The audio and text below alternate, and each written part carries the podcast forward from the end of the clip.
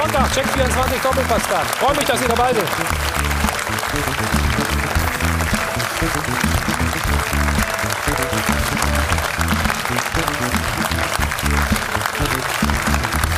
Ja, viele Aufreger bisher an diesem neunten Spieltag und im Fokus mal wieder unser leidiges Thema. Das Handspiel, so auch gestern im Revierderby. Keine Tore, viele Emotionen und zwei Szenen, die für Aufregung gesorgt haben. Hier die eine, Handspiel von Hazard, der Videoassistent greift nicht ein. Schalke fühlt sich benachteiligt und Dortmund im Glück. Und dann gab es noch die Auswechslung von Mario Götze. Der sieht nicht besonders glücklich aus. Kein Blickkontakt mit seinem Trainer. Zufall? Oder steckt vielleicht doch mehr dahinter? Aufregung auch hier in München in der Allianz Arena. Allen voran der Kapitän Manuel Neuer. Schauen Sie sich das mal an. Im Stile von Oliver Kahn staucht seine Mitspieler zusammen, fordert mehr Konzentration. Trotzdem reicht es zu einem mühsamen Sieg und zur Tabellenführung gegen den Aufsteiger, gegen Union Berlin. Die haben sich tapfer verkauft und spielen bisher eine prima Saison. Was die Gründe dafür sind, das verrät uns jetzt der Geschäftsführer des Profifußballs, Oliver Runert. Und dazu begrüßen wir jemanden, der jahrelang unter anderem Sportvorstand von Schalke 04 war. Horst Held.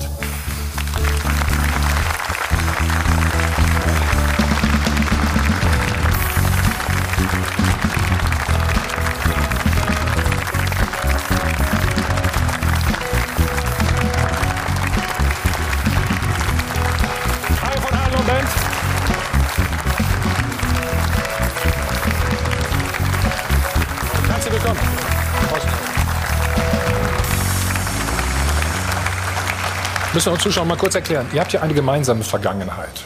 Du warst Chef der Knappenschmiede, wie es so schön heißt, auf Schalke. Und du warst eigentlich sein Chef. ne? Ja, Wie, wie war er denn so? Äh, war der beste, den ich je hatte. Ja? Ja, definitiv. Ausrufezeichen? Ja, Ausrufezeichen, Okay, wie, wie war es mit ihm? Also wir hatten das vorher abgesprochen, dass er das jetzt sagt. Das Ja, ja. passt also ganz gut. Nein, also ich kann das nur zurückgeben. Es war wirklich ein richtig gutes Zusammenarbeiten und hat unglaublich viel Spaß gemacht und ich glaube auch sehr produktiv für Schalke.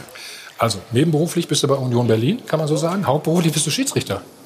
Ich würde es andersrum formulieren, aber vom Grundsatz her sonst so, ja. Dann kennst du ja auch den Videobeweis. Ne? Und wir schauen mal auf eine Szene gestern hier in München und möchte mal wissen, wie du entschieden hättest. Ist es ein strafbares Handspiel von Peresic für dich, ja oder nein? Naja, also ähm, der Schiedsrichter erstmal in dem Spiel hat, glaube ich, richtig gut gepfiffen im Endeffekt und hat ein wirklich gutes Spiel gehabt insgesamt. Die Szene ist nach der Regelauslegung so, dass der Arm abgespreizt ist, dementsprechend Elfmeter. Aufgrund der Situation insgesamt hätte ich es nicht gepfiffen, muss ich halt auch dazu sagen. Gut. Unsere beiden Gäste, mal gucken, was die dazu sagen. Der Weltmeister von 1990 und das 1 Experte, Olaf Thon. Seit 1990 begleitet er die Nationalmannschaft von der ARD, Jürgen Bergener. Morgen. Unser Chefreporter von Sport1.de, Florian Plettenberg. Unser Sport 1 Experte, Marcel Reif. Eins darf nicht fehlen, wie jeden Sonntag. Unsere Erfrischung. Und ich kann wieder alle nur beruhigen. Es ist absolut alkoholfrei. Da kommt es. Und damit bin ich bei Ruth. Guten Morgen. Einen wunderschönen guten Morgen. Hallo zusammen. Ja, dem BVB hat dieses 0 zu 0 im Derby nicht geholfen. Im Gegenteil, es hat einmal mehr die Offensivschwäche der Dortmunder offenbart. Sie spielen zwar viel um den Strafraum herum, aber so richtig gefährlich werden sie selten. Kamen erst ja, in der 73. Minute im gegnerischen 16er zum Abschluss. Paco Alcázar fehlt, aber nicht nur der. Unsere Frage der Woche lautet Offensivspektakel, Fehlanzeige. Fehlt dem BVB auf dem Weg zur Meisterschaft die Durchschlagskraft? Also rufen Sie uns wieder an. Sie kennen die Nummer 01379 011 011. Facebook, Twitter sind Ihre Anlaufstellen. Und unser Live-Blog ist wie jeden Sonntag auch heute wieder online gestellt. Da können Sie mitdiskutieren und mit abstimmen. Machen Sie das gerne. Und unter allen Anrufern verlosen wir auch heute wieder zwei Tickets, also zwei Reisen für uns zum äh, Check 24 Doppelpass. Wir freuen uns, wenn wir Sie dann hier mal bei uns begrüßen dürfen. Also machen Sie mit. Danke. Keine Tore gestern auf Schalke 0 zu 0. Dennoch ein Revierderby mit einem scheinbar klaren Verlierer. Hätte Borussia Dortmund nicht vor der Niederlage in der Champions League gegen Inter Mailand den Tabellenführer Gladbach besiegt, könnte man durchaus von einer Krise sprechen.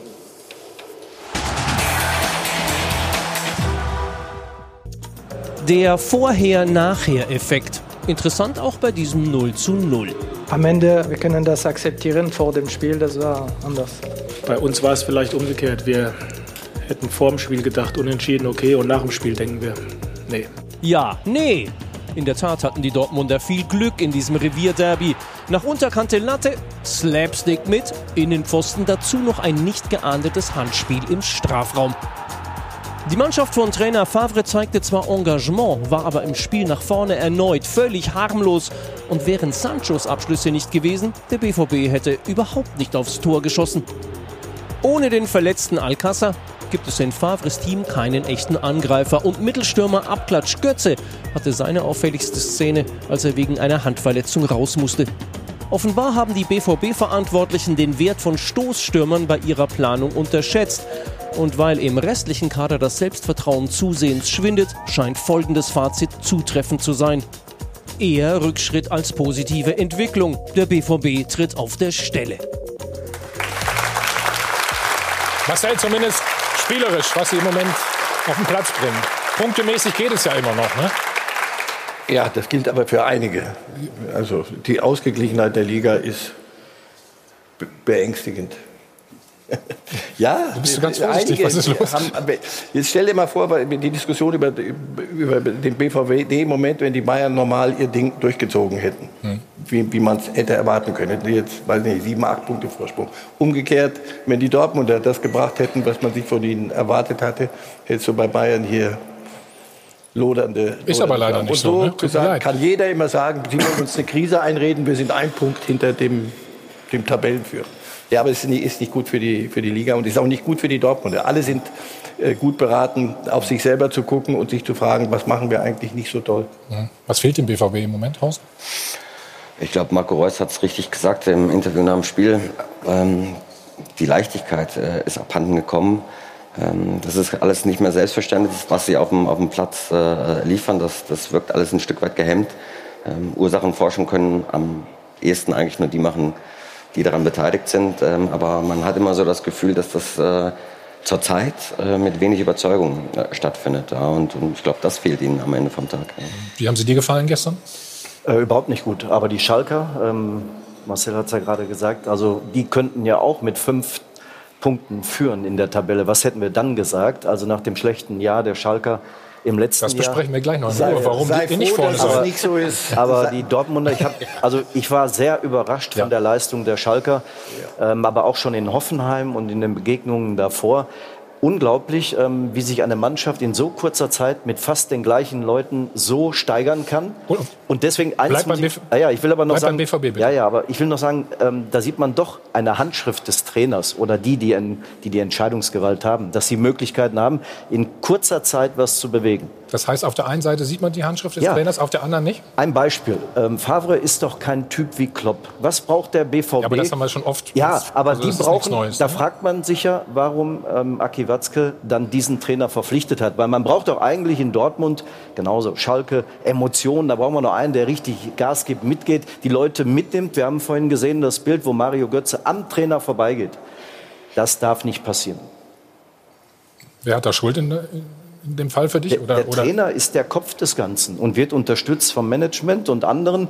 Ähm, die dürften sowas eigentlich gar nicht aufkommen lassen. kann nicht mal sein, dass ein Trainer einfach sauer ist und äh, Vielleicht muss man den Spieler immer gesehen. abklatschen? Muss man das immer mal? Also ich, Also wenn man nee, nee.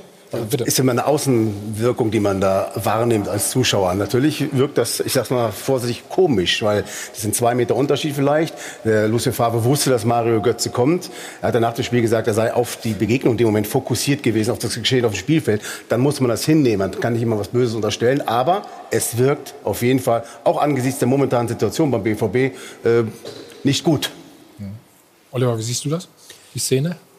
Wobei man halt festhalten muss, es ist Wir immer, gucken natürlich immer genau drauf. Ne? Genau, es ist so und im Endeffekt ist man natürlich fokussiert, keine Frage, es sieht nicht gut aus und darf aber auch nicht vergessen, es ist nicht unüblich. Nicht jeder Trainer nimmt ihn in Genau. den Arm, nicht jeder Trainer klatscht ab, sondern es ist jetzt nicht eine Szene, die ausschließlich hier passiert, sondern auch woanders. Aber natürlich ist es so, was äh, Olaf auch gerade anspricht.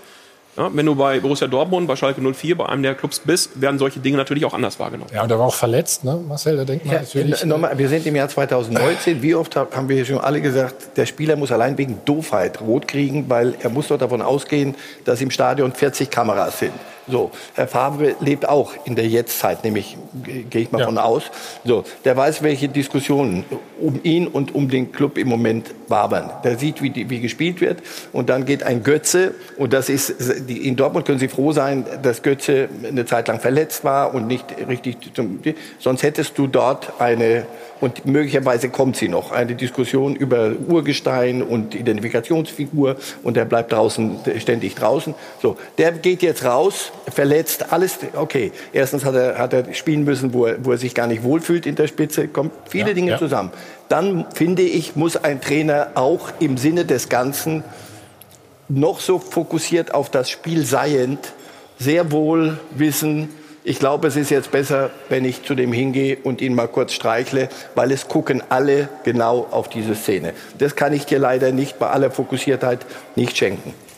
Was ist deine Einschätzung?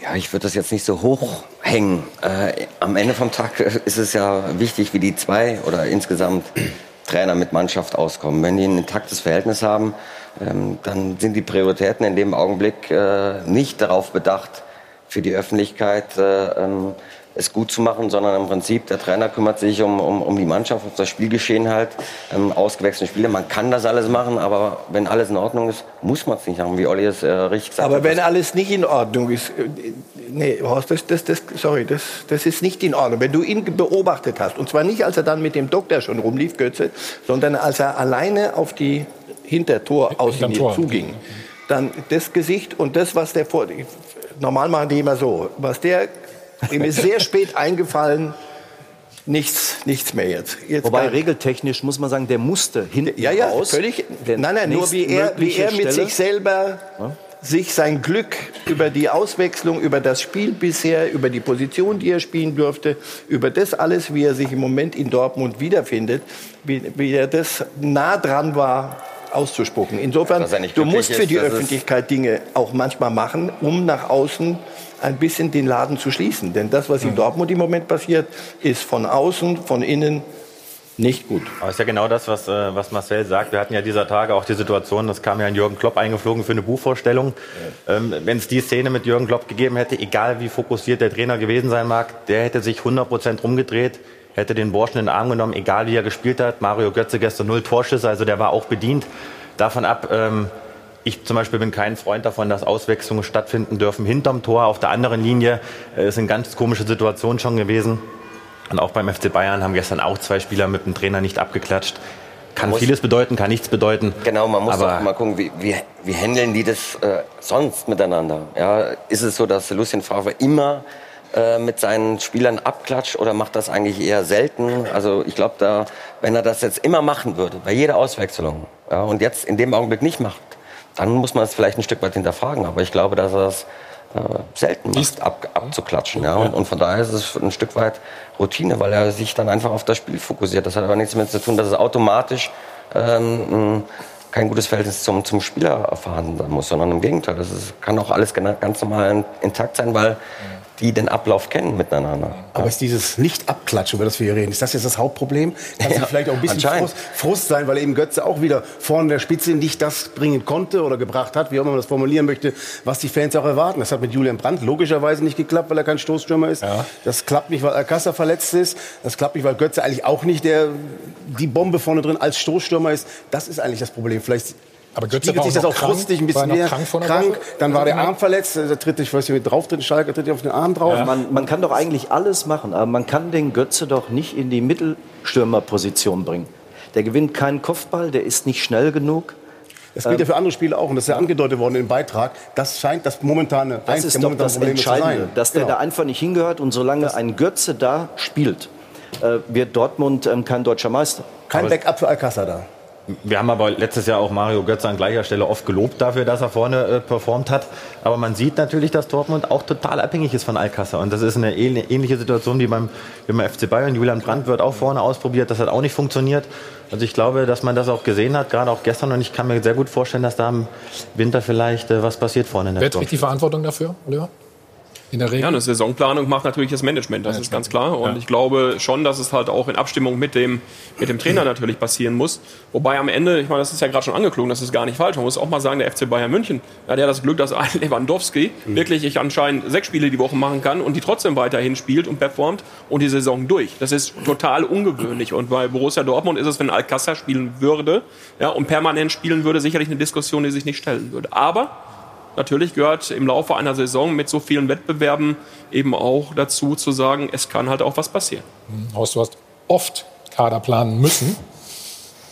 Warum ausgerechnet Bayern und Dortmund ähm, oder warum haben die beide kein Backup da vorne? Ich meine, Also bei Die Bayern, drei Wettbewerbe, genau, bei Bayern wissen. ist es ein Stück weit, finde ich, noch ein bisschen komplizierter, weil äh, in der Tat äh, Weil du dann man das Gefühl hat, äh, Lewandowski kann eigentlich drei Spiele am Tag machen und das äh, sieben Tage die Woche. Ähm, und wenn er dann mal nicht von Anfang an spielen würde, dann wäre gleich Riesentheater. Also der will immer spielen und spielt auch immer, ist nicht verletzungsanfällig. Da einen, einen Stürmer dahinter zu positionieren, der eigentlich die meiste Zeit mehr auf der Bank sitzt und wenig Spielzeit bekommt, ist nicht, nicht so einfach. Das gab es ja mal mit, mit Sandro Wagner, der dann aber ähm, jetzt woanders ist.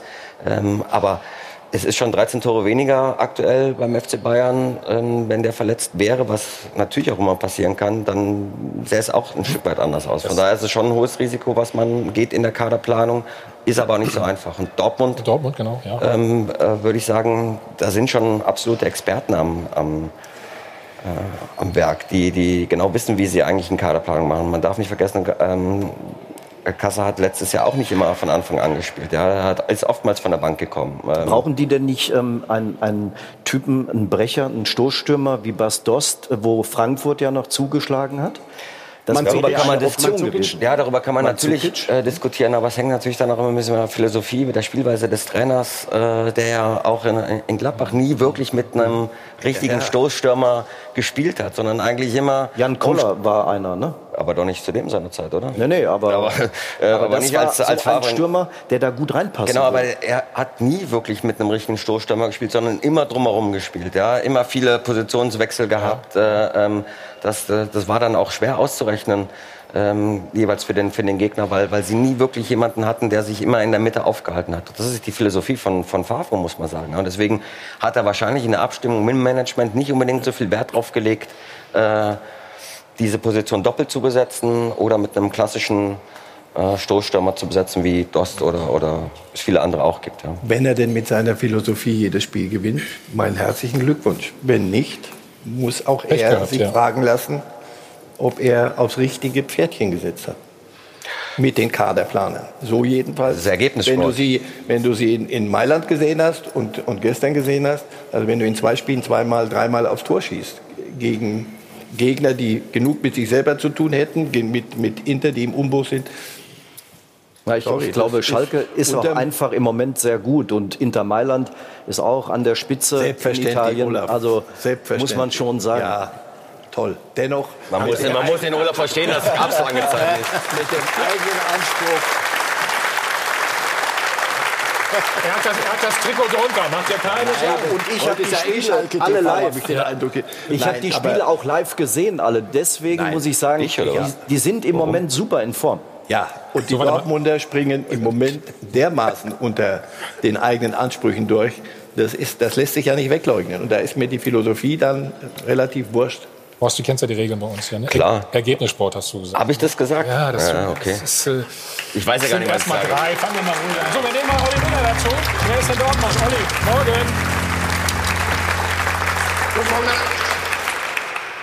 Olli, hast, äh, hast ja eben schon zugehört. Rächt sich das jetzt, ähm, dass man ja, keinen Stoßstürmer hat oder keinen Ersatz äh, für Paco? Ja, definitiv. Also man kann sagen, das haben speziell die letzten beiden Spiele bei Inter Mailand und auch gestern auf Schalke gezeigt, äh, dass es wahrscheinlich eine Fehleinschätzung war, keinen Backup im Sinne eines klassischen Strafraumstürmers für Paco Alcázar zu holen. Äh, Die Debatte damals in Dortmund, die interne Debatte war, äh, gibt es überhaupt jemanden, einen Stürmertypus, der zu dieser auf, auf Kombinationsspiel ausgerichteten Spielweise des Teams passt? Ähm, da gab es unterschiedliche Meinungen. Man hat sich dann letztendlich dafür entschieden, äh, nicht mit einem Backup äh, in die Saison zu gehen, der möglicherweise überhaupt nicht zum Zuge gekommen wäre, wenn Dortmund nur versucht, sich bis zum Strafraum durchzukombinieren, hat jetzt allerdings dann doch feststellen müssen, dass es schwierig ist. Man hat teilweise überhaupt keine Strafraumbesetzung gehabt gestern auf Schalke oder speziell auch bei Inter Mailand. Und da merkt man, dass sowohl Julian Brandt als auch Mario Götze der das in der letzten Saison nicht schlecht gemacht hat. Er war zumindest jemand, der im Strafraum den Ball behaupten konnte, der Lücken schaffen konnte für die aufrückenden Mittelspieler, dann ablegen könnte. Aber da merkt man, dass er natürlich auch kein Mittelstürmer ist. Äh, ich denke, und das muss man auch mal sagen, Lucien Favre hätte sich bestimmt nicht dagegen gewehrt, wenn Borussia Dortmund noch einen zweiten echten Stürmer verpflichtet hätte. Ole, wir haben eben diese Szene noch mal gezeigt bei seiner Auswechslung, also der Auswechslung von Mario Götze und das Verhalten von Lucien Favre und ihm. Wie ist das Verhältnis? Wie würdest du es einschätzen? Ja, das Verhältnis ist natürlich nicht das allerbeste, das kann man sich ja vorstellen. Mario Götze ist kaum zum Zuge gekommen und ich denke, dass äh, die Tatsache, dass er in Mailand, obwohl Alcázar und Reus verletzt waren, keine einzige Minute gespielt hat, nicht gerade dazu beigetragen hat, dass die beiden sich menschlich angenähert haben. Aber man muss auch sagen, äh, das, was da gestern gerüchteweise auftauchte, dass er ja in einem Privatwagen aus dem Stadion geflogen sei, aus Brust, dass er quasi den Lehmann gemacht hätte. Wir erinnern uns vielleicht, Jens Lehmann, der ist ja tatsächlich mal wutentbrannt nach der Auswechslung noch im Torwarttrikot und in Fußballschuhen in die S-Bahn gestiegen in Leverkusen, wahrscheinlich mit dem entsprechenden Schweißgeruch und dann nach Hause gefahren. So war es nicht. Er ist zum Röntgen in ein Dortmunder Krankenhaus gebracht worden. Da hat man festgestellt, die Hand ist Gott sei Dank nicht gebrochen. Und er ist bereits heute auch wieder hier hinter mir auf dem Trainingsgelände. Olli, bleib mal bei uns. Ähm, Jürgen, wir haben eigentlich die, die Kaderplanung ja gelobt. Wie würdest du es heute beurteilen, aus, aus, aus der Sicht der Spiele in der Bundesliga, in der Champions League? Also wir haben viel über diese Kaderplanung im Vorfeld der Saison gesprochen und ich muss ehrlich sagen, du holst einen Julian Brandt, du holst einen Nico Schulz, du holst einen Hazard so. und Mats Hummels ist so outstanding, über den wird gar nicht viel geredet, weil der passt sowieso. Aber viele haben auch gesagt, zu Recht, äh, das ist gutes, gutes Bundesligamaß, was sie geholt haben. Wirklich gutes Bundesliga-Niveau, ist aber etwas, was sie zum Beispiel auf Champions League-Ebene enorm weiterbringt. Der Julian Brandt hat in Leverkusen gut funktioniert, auch wegen, äh, wegen Kai Havertz und dem Zusammenspiel dort. Der Nico Schulz, der war jetzt verletzt, darf man nicht vergessen. Ja. Hazard hat eine alles andere als überragende Rückrunde gespielt. Der war da schon nicht mehr in der Form, in der der Hinrunde war, als er nach Dortmund kam.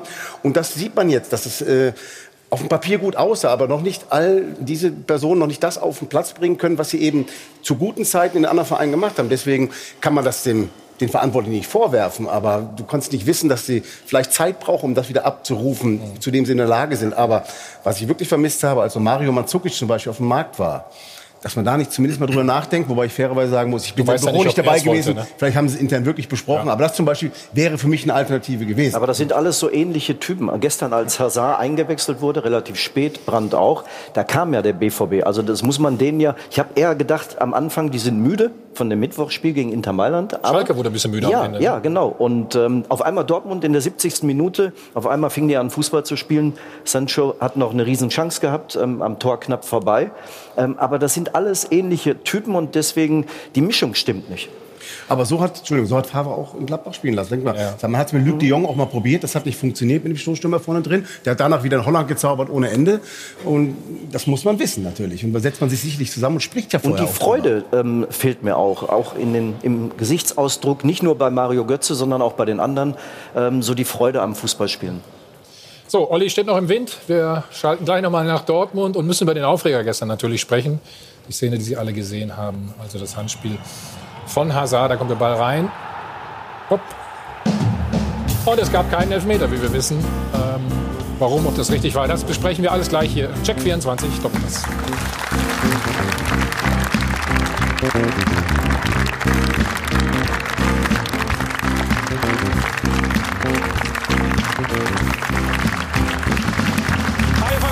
Live aus dem Hotel am Münchner Flughafen, der Check 24 Doppelpass. Wir sind beim Derby bzw. bei Borussia Dortmund. Und Ruth, hast du erste Reaktion auf das, was wir hier diskutiert haben? Ja, auf jeden Fall. Also ich denke, es verwundert auch nicht, dass die Dortmund-Fans alle enttäuscht und sauer sind.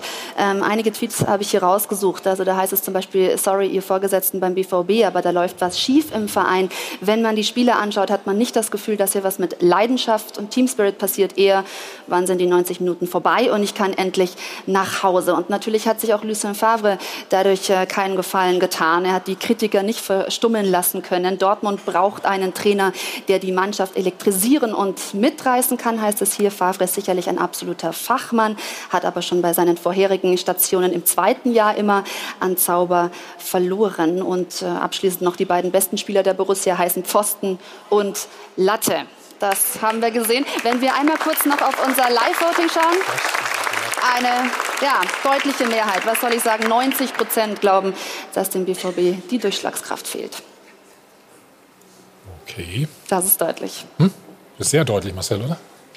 Eine kurze Lanze brechen für Lucien Favre. Bitte. Das stimmt nicht, dass er im zweiten Jahr mal eingebrochen ist. Ich erinnere mich an Gladbach, der nach, dem ja, Klassenhalt sie ein bisschen in die Champions League geführt hat oder so. Das ist schon ein bisschen länger. Und hat auch schon einen Titel gewonnen in der Schweiz. Kommt noch dazu. Aber ich denke,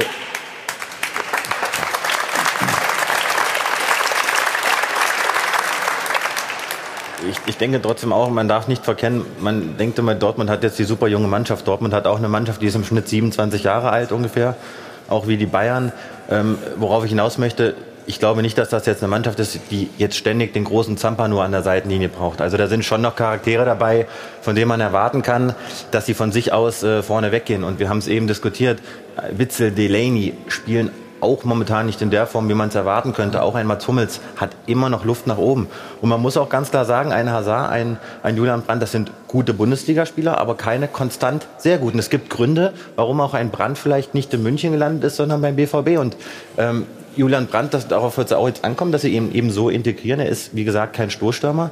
Aber man muss natürlich auch dem Was soll er denn dann spielen? Weil wenn du den ja, holst, hätte ich, als ich, als sie den geholt haben, der hat gut performt bei, bei Leverkusen, als er von außen so ein bisschen ins Zentrum ja. gekommen ist. Mit Kai da, zusammen. Dann hatte der Spaß und dann hat er das auch geliefert. Da waren die Dortmunder eigentlich gut besetzt. Deswegen habe ich mich gefragt, wie, wie, stellt ihr euch das vor? Nein, wir werden ja heute über, über mehrere Trainer reden.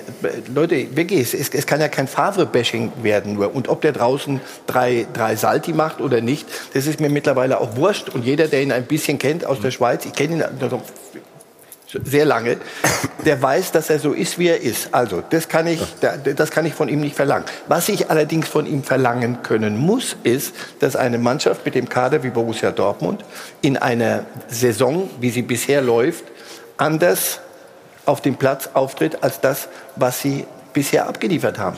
Die, die, die Spielweise der Mannschaft und das, was auf dem Platz passiert, das allerdings ist im Verantwortungsbereich des Trainers und sonst von Nobody. Und wenn das nicht funktioniert, so. muss mhm. er sich fragen lassen, warum er es nicht hinkriegt. Mhm. Genauso wie Nico Kovac sich in, in, München fragen lassen muss, bevor wir dann wieder über Menschenwürde reden, ähm, sich fragen lassen muss, sag mal, ähm, warum spielen die so, wie sie spielen? Also.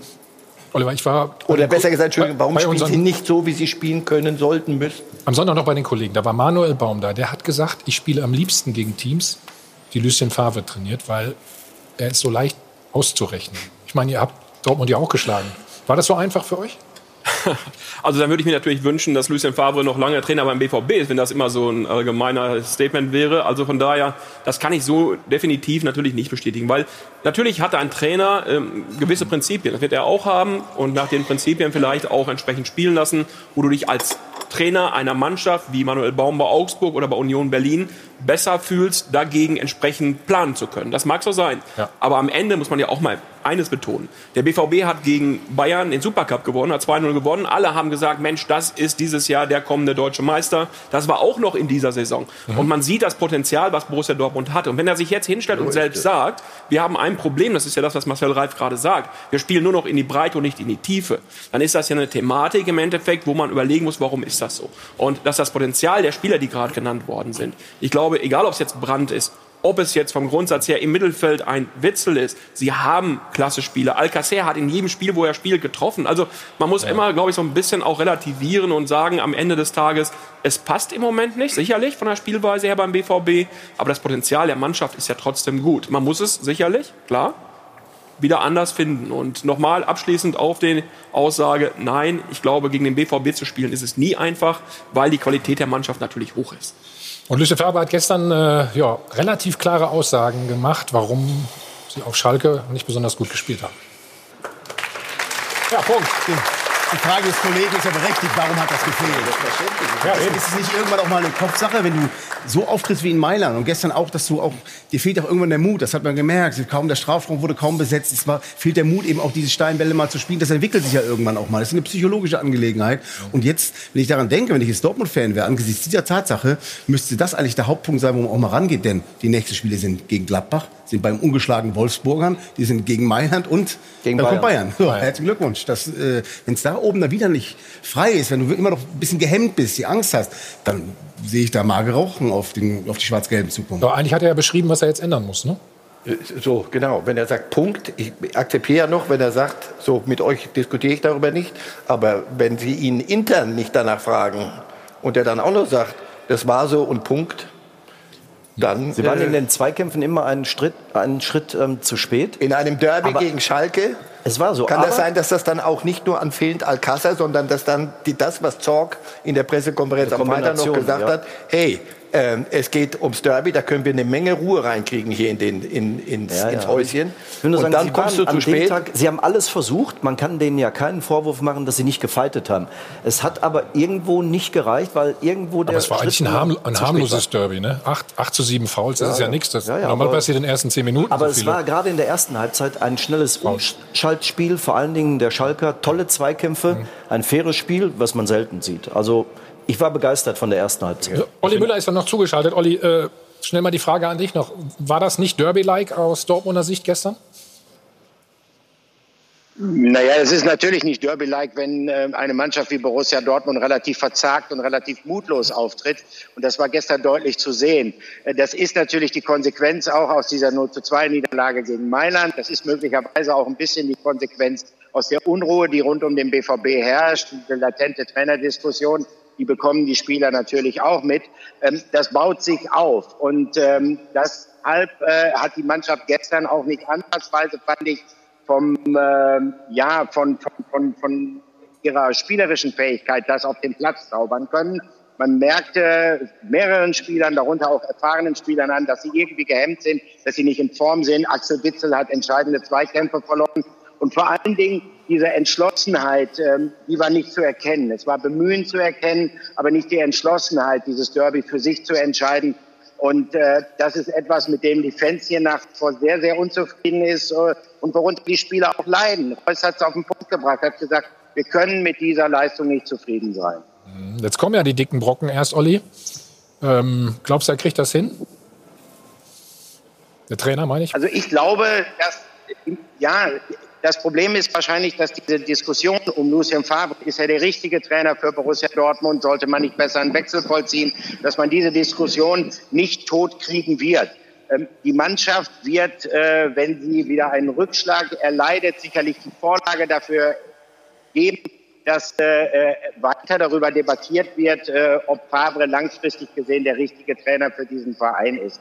Und das Einzige, was da helfen könnte, wäre wirklich ähm, eine, eine nachhaltige, ja, ich nenne es mal wirklich so Siegesserie, also überzeugende Leistung in den kommenden Spielen, vielleicht sogar ein Sieg beim FC Bayern München. Nur formtechnisch ist der BVB davon derzeit weit entfernt. Olli, herzlichen Dank. Grüße nach Dortmund. Und wir gehen gleich mal rein ins Spiel. Danke. Wie versprochen, rein ins Spiel. Oder wir schauen noch mal auf Ja, das euren Eckball. eine sehr knifflige Angelegenheit und man konnte schon jetzt sehen, ähm, die Schalker ähm, wollten unbedingt den Videobeweis, ähm, aber ähm, es kam dazu nicht. Sag mir, Und die Frage ist ja, hat er den Ball sehen können? Ich glaube, das ist das alles Entscheidende, ob dann in so einer Situation der er sieht den kommen und von daher denke ich, ähm, das ist Handspiel. Also ich sehe es nicht. Ja, bitte, bitte, bitte. Also ich sehe es nicht so. Also ich glaube, ich glaube, dass Azar damit rechnet, dass Hummels an den Ball kommt. Äh, Wir reden dann über Absicht, wir reden darüber, ist es eine unnatürliche Vergrößerung. So, man sieht jetzt, Hummels Jetzt- macht den Schritt hin, Aber- Hummels zieht zurück, Ja. der Ball geht durch.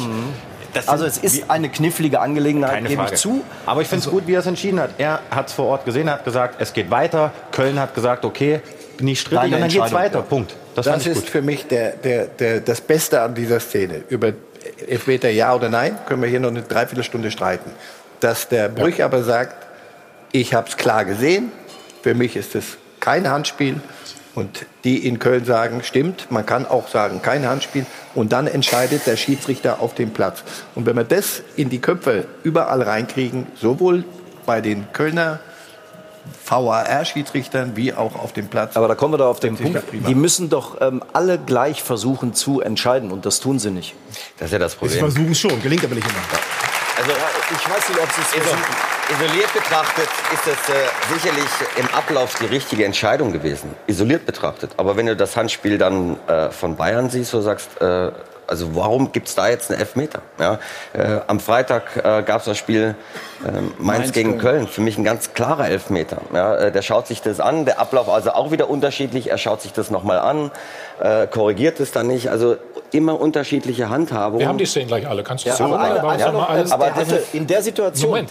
Äh, einmal ganz kurz, da hatten wir noch Zeit, weil es lag ein Dortmunder verletzt auf dem Boden. Er hätte sich das noch am Video einmal anschauen können. Aber warum? Jetzt haben wir die Möglichkeiten und er benutzt es nicht, obwohl Nein, aber er war sich Zeit doch sicher. war. Also er war, Entschuldige, Olaf, aber er war Nee, sich doch da sicher. widerspricht Das ist doch auch. Kompetenz. Ja, und, ja. das ist doch, und man muss auch eins sagen, auch wenn das jetzt äh, vielleicht. Verschafft äh, sich eine Hazard aber nicht einen Aber Vorteil eine dadurch? zweite Perspektive zu haben, das ist es doch, was den Videobeweis ja, aber die ausmacht. Köln hatten doch eine und haben Ja. nicht gesagt, du musst, das, das will ich doch haben, dass erwachsene Menschen miteinander, wenn sie Möglichkeit haben, kommunizieren. Am Ende geht's ja Und um- wenn die in Köln gesehen haben, darüber kann man streiten, das kann man Ja. auch so stehen lassen, dann finde ich es super, dass die sagen, du entscheidest das.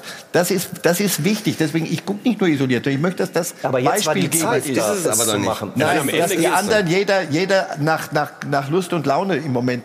Also dann, dann erklär mir doch mal bitte, Lass doch mal den Schiedsrichter Am Ende. Fehler machen. Nein, am Ende geht es um Wahrnehmung. Und Dann ich sag mal, der, der Punkt ist Wahrnehmung. Und Brüch hat durchgegeben, ich sehe, es ist ein klares Handspiel, aber für mich kein strafbares. Punkt. Das heißt, derjenige, der in Köln sitzt, kann ihm nicht widersprechen. Weil der sagt, du hast es beurteilt, er ist entscheidend auf dem Platz. Deswegen ist auch das, was du Aha. sagst, er kann keine weitere Perspektive einholen, weil er ja sagt, ich habe das Handspiel Ja, ja, wahrgenommen. er könnte es dann aus einer anderen Perspektive Nein, muss er ja nicht, sehen. weil er es ja beurteilt ja, hat. ja, aber falsch höchstwahrscheinlich. Nee, eben nicht. Er sagt, es ist für Doch. mich ein klares Handspiel. Das hat er ja auch eingeräumt, Aber er aus hat auch einer hinterher gesagt. Perspektive haben wir doch oft Aber es gehabt. gibt ja die Perspektive des Schiedsrichters am Schreit Ende euch doch des nicht so Tages. an, ist ja- weißt du, nur jetzt eine klare, Küche. Das kommt ja ganz normal. Ja. Ist Alles gut. wenn es eine Diskussion ist wunderbar.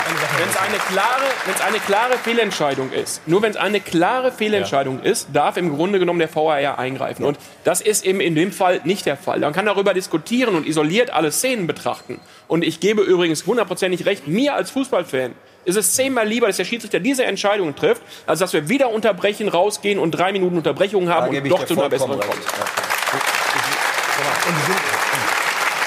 Eins darf man auch nicht vergessen dabei, dass die Schiedsrichter auch unterschiedliche Art von Menschen sind. Es gibt also Typen wie zum Beispiel Dr. Felix Brüche oder auch Manuel Gräfe, Ja. auch einer, die eher mal seltener zum Monitor laufen. Also die muss man fast schon überreden. Das meine ich jetzt nicht als Vorwurf, sondern die bewirken dann das, was du auch gerne sehen willst. Die führen das aus. Und ich glaube, Olaf, sind wir mal ehrlich, schönes Gläschen Blanc de Noir, in aller Ruhe nochmal die Szene angucken, anderes Trikot. Aber gibt's jetzt- Elfmeter auch nicht. Ich soll wohl sagen, Olafs Trainer. Nein. Wir, wir bleiben noch einmal bei der Szene äh, und hören, was David Wagner dazu gesagt hat. Wagner, ihr, ihr habt euch schön abgesprochen. Also, also jetzt, jetzt ist ja die Frage, wer weiß denn jetzt mehr, der Trainer oder du? Der Köln kann gar nichts entscheiden. So. Ja, aber der sagt das doch nicht einfach so, ne? Olaf, Köln kann Olaf, hinweisen, sagen, guck mal drauf, mehr nicht. Ich weiß es auch nicht, woher Olaf. er die Informationen hat, aber Also äh, Wagner hat sehr viel stärkere Szenen an diesem Wochenende gehabt als diese Bewertung. Natürlich, Köln hat das, das Spiel gesehen und haben nicht, wenn du, wenn du dann sagst, dass die haben, einge, die haben, weil sie nicht eingegriffen haben, sie eingegriffen. Dann wird es aber irgendwann mal kompliziert. Ja. Nochmal, der Brüch hat entschieden und er hat gesagt, ich habe es klar gesehen. Und die in Köln sind ja nicht blind. Die, die, die, was Sie eben beschrieben haben, ist, ist die, nee, nee, nee, der hört auf, das ist zu billig. Was, was, was Sie gerade sagen, die ist, geben dass schon ihr Bestes, ja. die, äh, ja, hallo, und es sind Menschen und die machen Fehler. Nur Wollt, wollt ihr jetzt beide zahlen? natürlich können, natürlich können die untereinander reden. Und wenn die Rein geguckt damit. haben und gesagt haben, du, ja, aber wir sehen das auch nicht als Fehlentscheidung, dann, dann dürfen die, dann machen sie es eben nicht. Das war für mich exemplarisch gut gelöst. Das mag wehtun und da, da weiß auch Was der, hätten- euer Trainer nicht aus 70 Meter Luftlinie. Vielleicht hat er mit dem Schiedsrichter auch gesprochen. Was, was, Und, und der Marcel, hat was, gesagt, ich habe einen Riesenfehler gemacht, ich hätte fragen sollen, ich habe es doch nicht gesehen. Marcel, war das in München denn dann auch richtig aus deiner Sicht? Nein, nochmal, es gibt tausend Wird- wird- verschiedene Fälle. Es gibt diese Blaupause nicht. Lass uns doch einfach sagen, so wie, sie's, wie, wie der Brüch das in, auf, auf Schalke gehandelt hat, weil er es klar gesehen hat oder zumindest er selber glaubt, er hat es klar gesehen und die in Köln haben nachgeguckt und haben nicht gesagt, du hast es aber falsch gesehen, dann ist das exemplarisch gut gelöst. Dass du anderswo andere Szenen hast und die wiederum nicht gut gelöst waren an diesem Wochenende. Also das am Freitag in, in Mainz, da habe ich auch gedacht, jetzt, muss, jetzt gebe ich wieder auf. Ich dachte, ich hätte es mit der Handregel endlich jetzt so halbwegs verinnerlicht. Gut, dann, komm, dann, dann schauen wir uns die an, wenn ihr da gerade wieder seid. Ähm, Horst, jetzt kannst du noch mal loswerden. Ja, mir geht es eigentlich darum, dass, dass die, die, die Gleichbehandlung dessen. Du sagst, es gibt keine Blaupause.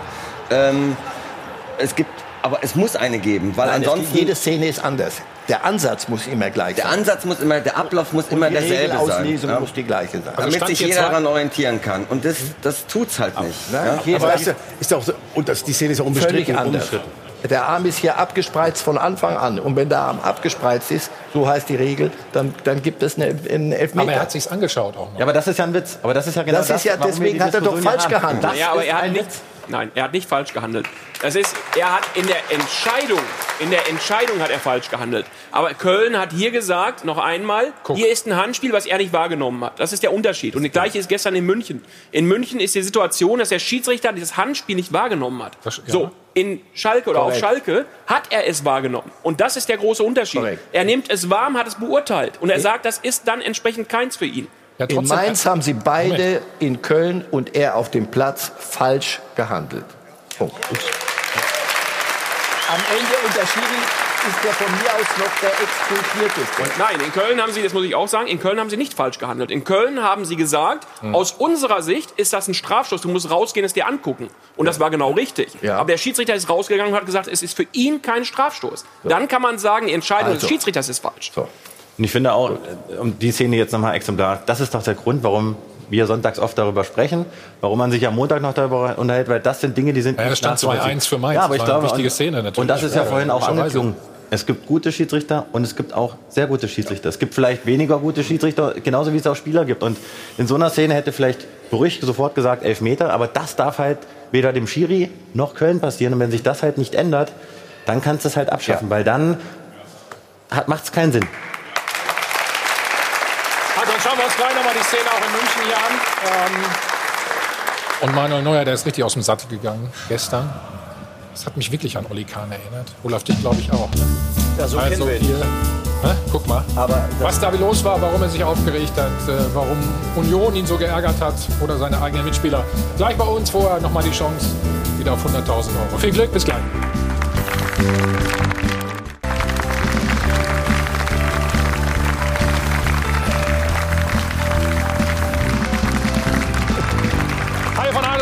Live aus dem Hilton Hotel am Münchner Flughafen, der Check 24 Doppelpass. Wir sind immer noch bei unserem Lieblingsthema, ne, Marcel Handspiel. Wir schauen in die Münchner Allianz Arena gestern gegen Union Berlin.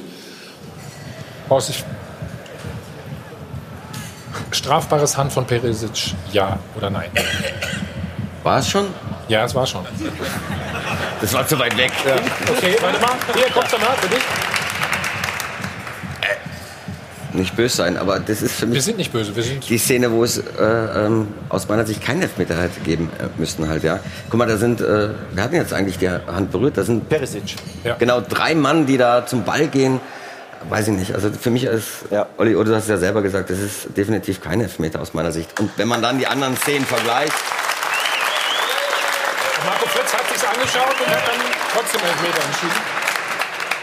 Genau, es war, wie ich gerade sagte, es war keine Wahrnehmung des Schiedsrichters da. Dann ist auch richtig zu sagen, pass auf, es war ein Handspiel da. Ob strafbar oder nicht, musst du beurteilen. Hat er getan.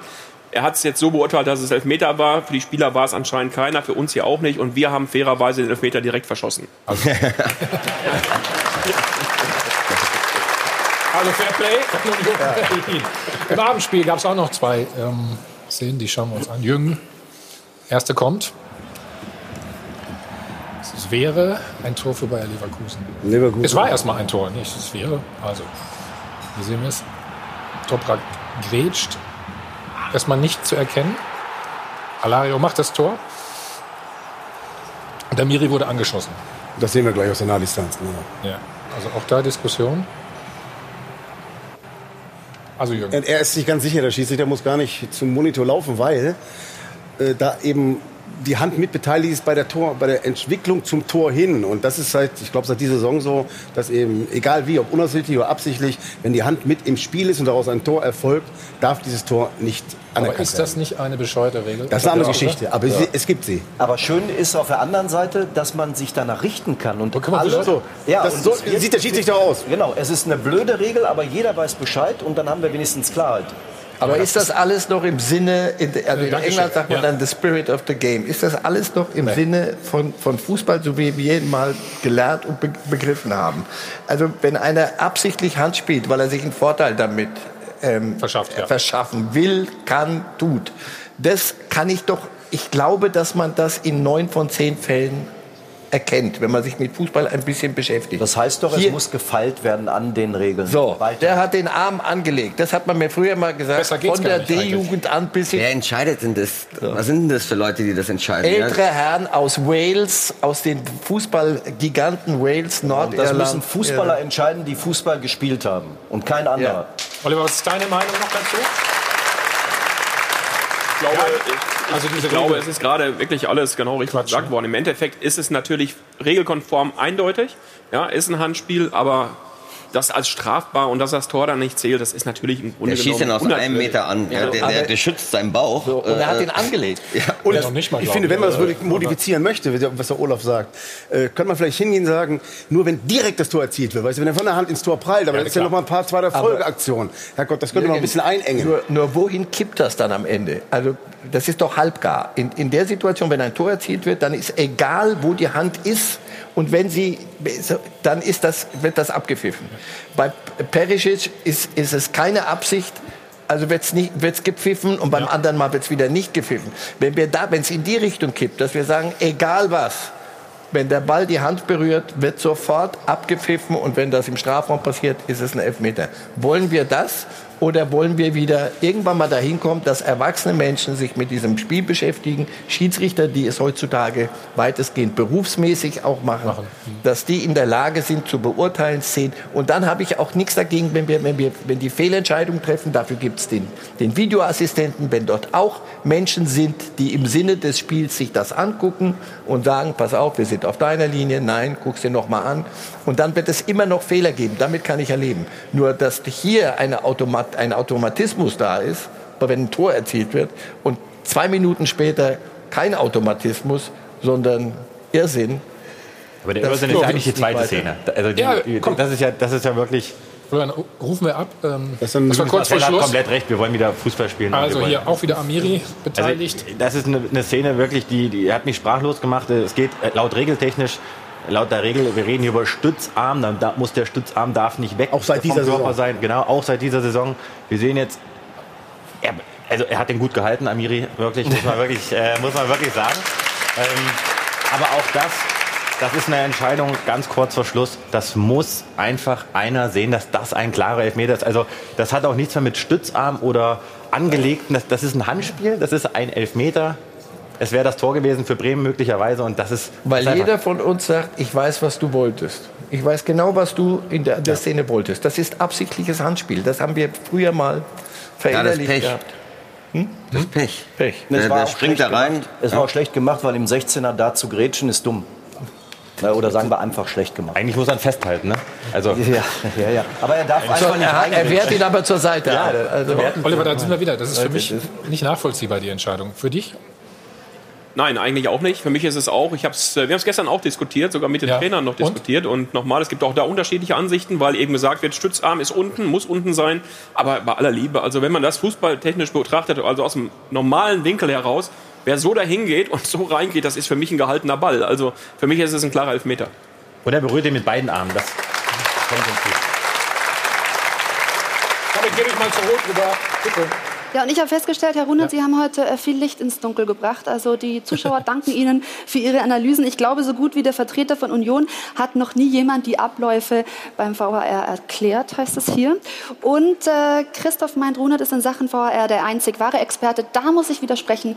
Wir haben nämlich nur Experten in der Runde sitzen, die sich mit diesem Thema auch auskennen. Allerdings ist es einfach verzwickt. Aber Herr Runert, Sie haben viel Lob abbekommen.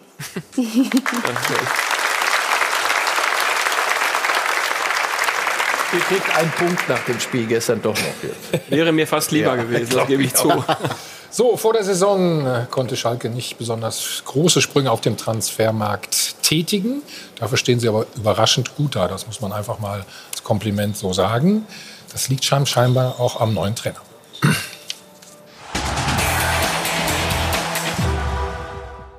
Applaus und Winke, Winke. So recht aber wussten die Schalker und ihr Trainer nicht, was sie anfangen sollten mit diesem 0 zu 0 Sieg. Denn hätten die Knappen einen Knipser. Sie wären nicht zum dritten Mal in Folge ohne Dreier geblieben. Matondo nervenschwach und der glücklose Burgstaller sogar noch ohne Saisontor. Allein Sané hat doppelt so oft getroffen wie die komplette Offensivabteilung. Der Abwehrchef super nah dran am fünften Saisontor. Auch Serda scheiterte nur denkbar knapp. Dennoch, Trainer Wagner hat den Tugenden, die auf Schalke wirklich etwas bedeuten, Lauf- und Kampfbereitschaft, neues Leben eingehaucht. Und deswegen glauben viele, der königsblaue Königstransfer heißt David Wagner. Der herzte seine Spieler anerkennend nach dem Revierderby. Nicht er, nicht die Fans, niemand konnte ihnen Vorwürfe machen. Und hier liegt vielleicht das Problem. Hat der Trainer die Mannschaft bereits ans Limit geführt? Oder anders gefragt, was kann Wagner aus diesem Kader noch rauskitzeln? Ja, Olaf, geht da noch was? Also wenn alles normal gelaufen wäre, hätte Schalke jetzt vier Punkte Vorsprung und wäre Tabellenführer. Sei froh, dass nicht. Äh, Das ich, also, ich sag immer wieder, die Punkte, die man hat, die kann einem keiner nehmen. Ja. Nein, das wäre wesentlich besser gewesen. Aber ähm, ja, es passieren solche Sachen. Schön ist aber zu sehen, dass äh, unter David Wagner einige Nationalspieler geworden sind. Serda zum Beispiel, dass Sané wieder zu seiner alten Stärke gefunden hat. Kopfball stark wie kein zweiter. Eine richtige Waffe. Ähm, und sie harmonieren miteinander hinten drin. Alexander Nübel, wo man nicht weiß, spielt er noch ein Jahr auf Schalke oder noch länger. Und ähm, Oder auch ja, nicht. es sind viele positive Dinge, die zusammenkommen. Und ich habe ab und zu mal so ein paar Trainingseinheiten gesehen. Viele Spiele auf engem Raum. Und sie spielen nach vorne. Sie wollen das Heft des Handelns in die Hand nehmen. Und das machen sie gut. Olaf sagt vier Punkte mehr. Also kann man noch mehr rauskitzeln? Oder dass es besser wird als letzte Saison war uns ja eigentlich klar, ne, Horst, oder? Ich meine, du kennst die Umstände ja gut. Ja, ich, ich glaube, das ist das Wohltuende für alle Beteiligten. Also haben jetzt wirklich ein tolles Derby ge- gespielt. Am Ende äh, hätten sie den Sieg verdient gehabt, ähm, sind daran gescheitert, an, an Latte Pfosten und noch ein paar anderen Sachen halt. Aber sie sind moralisch, äh, gehen sie als Sieger hervor, auch wenn es trotzdem nur einen Punkt gibt. Ähm, aber die Wahrnehmung der Menschen, und das ist natürlich ganz, ganz wichtig, ist eine andere als im letzten Jahr. Ja, und, und Aber sie haben sich eigentlich ein bisschen geärgert, ne? dass sie nicht gewonnen haben. ja, ist ja auch richtig, glaube ich, dass Weil- man sich weil sie ärgert. ja ne? 70 Minuten ich glaub, besser waren. Es wäre schon wieder der erste Fehler, wenn man selbst zufrieden wäre und sagen, wir haben super gespielt, aber am Ende auch nur ein Punkt herumkommt. Dass sie sich ärgern, ist ein gutes Zeichen, meiner Meinung nach. Ähm, aber sie kommen halt natürlich auch aus einer Saison, wo vieles äh, nicht gut gelaufen ist, äh, viele Probleme hat es gegeben und jetzt äh, treten sie ganz anders auf als Einheit äh, für das, was Schalke eigentlich auch ausmacht. Äh, sie sind unheimlich viel gelaufen äh, in den letzten Spielen und sie spielen dazu auch noch einen ansehnlichen Fußball, der ja auch das auch schon ein bisschen her ist. Äh, und, und von daher ist es äh, gefühlt Du, ich höre ein immer wieder, wichtiger Schritt und ein großer Schritt nach vorne. ich höre immer wieder, sie laufen jetzt mehr. Ich meine, ist eine Mannschaft deswegen so viel besser, weil sie mehr läuft auf einmal? Unter Umständen schon, ja. Man kann natürlich auch viel Blödsinn laufen und viel falsch laufen. Dankeschön, das, ja. das hast du früher oft gemacht, also von daher. Nein, wenn du das richtig beobachtet hättest, wüsstest du, ich bin sehr wenig gelaufen. So. Das war so eine Steilvorlage. Also ich kann das. Ich habe mit ihm zusammengespielt. Der ist wirklich nicht viel gelaufen, aber clever. Ja, okay, also dann habe ich eine kom komplett falsche Einschätzung gehabt das damals sein. Das war irgendwie so Ich eine habe Olaf immer Steilvorlage. laufen lassen, Ja. richtig. Nein, aber wir haben, doch, wir haben vorhin über Favre So, Spaß gesprochen. Da gelingt es nicht einem Trainer im Moment, das aus der Mannschaft rauszukitzeln. Ich glaube, da schreibt man übrigens zusammen, aber ist ja wurscht. Dass man, ähm, gelingt es nicht, das rauszuholen, was in dieser Mannschaft eigentlich drin wäre. Wir reden nachher über, über die Bayern und, und Nico Kovac, denke ich mal. Ja. Auch da ähnliche Situation. In, auf Schalke gelingt es einem Trainer, das, was da drin ist, aber offensichtlich bis zur Neige rauszuholen. Denn gestern, die, die, die Spiel, ihr spielt ja auch Fußball auf einmal. Also Ja, ja. letztes Jahr, das war ja nicht Vergnügungssteuer. Und das, was gemacht wird von allen Verantwortlichen, ist den Ball flach zu halten. Also zu sagen, Der ist halt hey, schon wieder. Piano. Also- Ja, ja, und ich zahle für Ja, schon. Erzähl du- weiter. Ah, nee. Du kannst gleich Ja, ja, doch. Da ist das Geld weg. Ne? kannst gleich noch mal zum Geldautomaten Ja, ja, gehen. ich habe es ja angedeutet. Und ähm, äh, sie machen ähm, einfach das, was sie können im Moment. Und das macht Spaß. Du kannst doch dem, dem Matondo, dem jungen, dem, dem 19-Jährigen nicht sagen, äh, du, du, du bist ein Versager. Du bist 19 Jahre alt. Dem hast du angesehen, als der auf den Hits zugelaufen ist. Da dachte ich, lieber Gott, Ja, ja, kann dem jetzt sich- irgendjemand helfen? Nein, in der, in das der ist eine Saison ist das sein Bruder gewesen, der da gespielt hat. Wie sich dann ähm, so Spieler entwickeln können in der kurzen Zeit. Aber vielleicht sind so einige kleine Mosaiksteinchen, dass sie zum Beispiel jetzt mehr Deutsch lernen. Weil das muss, wenn ein Spieler aus dem Ausland kommt, muss man intensiv versuchen, auch ja, sich im Umland ja, auszudrücken, die Sprache zu lernen. Und das, darauf wird jetzt auch vermehrt Wert gelegt drauf. Aber, aber sind Olaf, das ohne so Kleinigkeiten. Entschuldigung, das ist ein blödes Wort. Das gibt's überall. Ja, also das, genau. das, äh, das ist bei jedem Bundesliga-Verein und auch bei ganz vielen Zweitligavereinen äh, ähm, wirklich gang und gäbe. Ja, das ist ein Selbstverständnis. Ja, die, die, die kriegen Unterricht äh, und müssen natürlich äh, ähm, äh, Deutsch lernen. Und ähm, also das ist jetzt keine großartige. Ja, aber es war für Schalker Verhältnisse jetzt was Besonderes. Ich sehe, vor vier Wochen, Arid gibt auf einmal ein Interview. Das hat er vorher nie gegeben. ich glaube, die Begleitung ist dabei entscheidend. Ja, und wie die du's- wie müssen du's- das dann wollen. Du musst ihnen beibringen, Genau. dass sie es zu wollen Du musst- haben. Ein Bentaleb, der war wo du den so Fokus vom drauf Kopf legst. Wenn- Erzie Erziehung, sagst du. Ja, klar. Na, wie man natürlich das auch dementsprechend dann als Verantwortlicher begleitet. Man schickt einen zum Deutschunterricht und sagt, es ist mir eigentlich wurscht, was da passiert. Und Nee, äh, ja. äh, du gehst dann halt auch, wenn du ein Interview führst, führst du das in deiner Landessprache, dann ist das ein Unterschied, als wenn du sagst, du lernst das jetzt und wir wollen auch, dass du möglichst äh, dich traust, äh, äh, Interviews auf Deutsch zu geben. Das ist eine andere Handhabe. Und deswegen ist es, äh, gemacht wird das in allen Vereinen, ähm, aber die Begleitung, die Umsetzung, ist eine dementsprechende ähm, ähm, ist das ein bisschen unterschiedlich und, und da muss man sicherlich, und da gebe ich dir recht, sagen, der Fokus auf ganz viele kleine äh, Mosaike, auf ganz viele kleine Bausteine, ähm, das hat sich ein Stück weit verändert, glaube ich, von außen betrachtet. Ja, dass sie viel Wert auf Details legen, die im vergangenen Jahr vielleicht nicht so beachtet wurden. Und damit wird das Ganze dann am Ende, ähm, wirkt es rund und, und so spielen sie dann am Ende auch auf dem Platz. Aber ist nicht das aktuelle Beispiel oder das aktuelle Schalke das beste Beispiel dafür, dass man, wenn man das beste oder sehr gutes Material zur Verfügung hat, wie auch beim Hausbau. Wenn einer das nicht zusammenfügen kann, dann wird es ein krummes Haus, ein windschiefes Haus.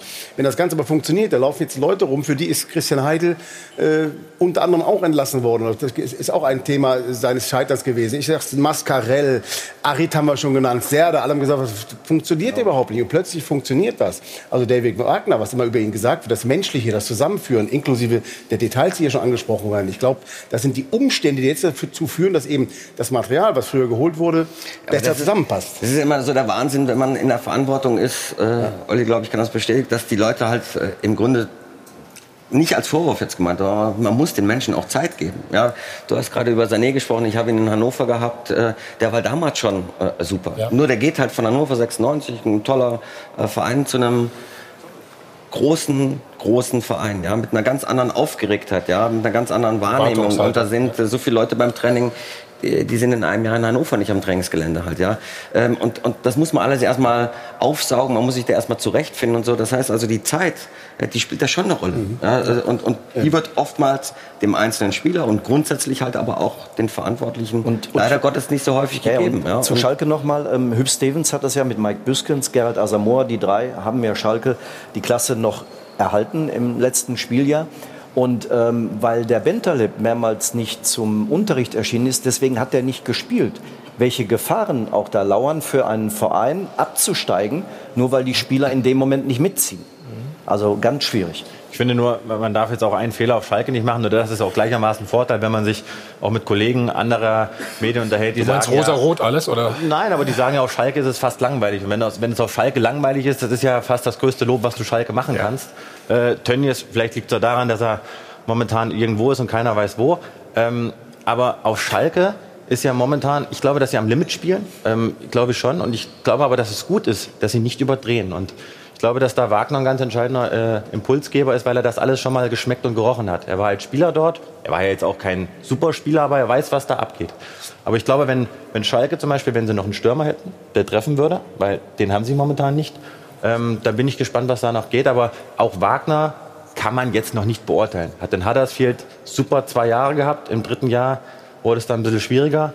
Ähm, Schau, aber doch ich, doch, doch, doch, ich kann ihn sehr wohl beurteilen. Wenn ich das Spiel gestern gesehen habe und wie, wie Schalke spielt, kann ich ihn fürs Erste, sicher nicht immer abschließend, was, so kann ich ihn aber sehr wohl beurteilen. Er holt aus einem Kader, der im letzten Jahr so gespielt hat, heute das heraus. Hat eine Mannschaft und Spieler besser gemacht und sie, sie bringen das auf den Platz, ich glaube ich auch, am, am Limit, was aber völlig okay ist. Völlig, völlig in Ordnung. Nur das, daran kann ich einen Trainer sehr wohl messen. Ich verlange von einem Trainer nicht, dass er alles umdreht und mit demselben Kader dann Meister wird. Das ist ein bisschen viel verlangt auf Schalke. Aber dass, dass, du, dass du sie dazu bringst, so zu spielen, das war gestern über weite Strecken, war ich überrascht über das, wie Schalke nicht nur vom Einsatz, das kann ich verlangen, aber wie sie fußballerisch an die Sache rangegangen sind. Also bin, bin ich absolut bei Marcel. Das, das, muss man auch zulassen, ja, dass man auch mal für das Getane äh, Lob einheimst und, und das halt auch aufsaugt. Ja. Das hat es auch, äh, wie Olaf es auch richtig sagt, lange Zeit auch nicht wirklich gegeben. Es ist aber auch ein Stück weit einfacher als im letzten Jahr. Sie kommen aus einer wirklich schwierigen Saison. Ja. Äh, sie spielen keinen internationalen Wettbewerb, den haben sie im letzten Jahr gehabt. Ja. Ähm, ja, sie können sich von Woche zu Woche auf, auf äh, das Wochenende vorbereiten. Ja. Ähm, Dortmund hat jetzt wieder ein Auswärtsspiel gehabt mit Reisen und jeder, der das schon mal erlebt hat, der weiß, wie intensiv das ist. Ja. Das sind drei Tage, die du da in Anspruch nimmst äh, zu einem Champions League-Spiel. Das darf man, muss man alles in der Gesamtbetrachtung mit einfließen lassen. Die machen zurzeit einen richtig guten Job und Chapeau, ja, sensationell. Es ist aber auch ein Stück weit für die handelnden Personen Natürlich. zurzeit auch einfacher. Ich halte mal ein bisschen dagegen. Drei Spiele nicht gewonnen. Sturmproblem. Aber die Chancen, also, schon mal das Entscheidende ist, ja. dass die Chancen da sind. Also wirklich hundertprozentige und das ist oft Latte, Pfosten, ist, was dazu führt, dass die Bälle nicht reingehen. Also solange man sich immer die Chancen auch herausarbeitet, wird das irgendwann passieren, wenn die Leistung ähm, so bestehen bleibt. Und sie hatten nichts auf der Naht, also um sich jetzt einen Weltklasse-Stürmer zu holen. In Dortmund war Geld genug da, da hat man sich, hat man eine Entscheidung getroffen, die offensichtlich nicht so fürchterlich richtig ist. Auf Schalke, glaube ich, weiß jeder, äh, Mentalitätsmonster und, und ein 19-Jähriger, der, der, der noch das Blatt kriegt, ja. Völlig normal. Ich bin aber das überzeugt, dass ein, ein Ut oder ein Kutucu oder ein Burgstaller auch treffen wird jetzt in absehbarer Zeit. Aber und dass man sich Gedanken machen wird, was wie in der nächsten Transferperiode wird man möglicherweise Torhüter, weiß ich nicht, aber möglicherweise. Und ansonsten müssen wir ganz vorne sicher was. Olli weiß das doch mit der knapp, knappen Schmiede, oder? Hm? Die DNA der knappen Ja, die war zu seiner Zeit noch erfolgreich. nein, nein, nein. Also äh, wie gesagt, ich glaube, ich glaube, was ganz wichtig ist, ist die DNA, das was gerade gesagt wird. Ja. Letzten Endes ist ihm eines gelungen. Ja, die Spieler waren zum großen Teil schon da. Es ist eine Mannschaft geworden. Das ist der Unterschied. Es war im letzten Jahr deutlich erkennbar, dass man diese Spiele häufig im Endeffekt bestritten hat und das, was, was man eben schon beim anderen Verein gesagt hat, dass man die Mentalität der Mannschaft immer in Frage gestellt hat. Und jetzt hast du so den Eindruck, dass die Spieler funktionieren, dass sie marschieren und dass sie dann auch ihre Leistungen entsprechend bringen. Und ich glaube, das ist auf Schalke halt eigentlich das Elementare. Und man muss auch sagen, das ist meine Meinung, der Kader, der dort steht, ist gut. Ja, das ist ein guter Kader. Da fehlen in einzelnen Positionen, das kann man diskutieren, da fehlt noch was, klar. Ja. Aber die Mannschaft, die dort steht, das sind gute Spieler. Und deswegen, mich überrascht das nicht, zumal das, was Horst auch gerade sagt, der Verein in diesem Jahr keine internationalen Wettbewerbe spielt. Und du hast natürlich mehr Zeit, das Ganze auch entsprechend zu steuern. Mhm. Blutet dir so ein bisschen das Herz, wenn du keinen deiner Jungs mehr da siehst? Oder bist du eher stolz, dass sie na, größtenteils Ahmed woanders untergekommen na, sind? Ahmed Kutucu ist ein Kind der Knappenschmiede und, und äh, das muss man auch klar sagen. Und am Ende des Tages äh, ähm, sind es so viele Spieler gewesen, die ähm, auch vor allem in der Zeit, äh, als Horst verantwortlich war, aus der knappen Schmiede in die äh, Profimannschaft gekommen sind und ich sag mal, solange Norbert Elgert, und der ist immer noch da, A-Jugendtrainer bleibt bei Schalke, werden immer Jungs aus der knappen Schmiede kommen. Weston McKenney hat zwar nur ein Jahr mitgemacht, ist auch ein ganz wichtiger Faktor in, im, im Spiel von Schalke.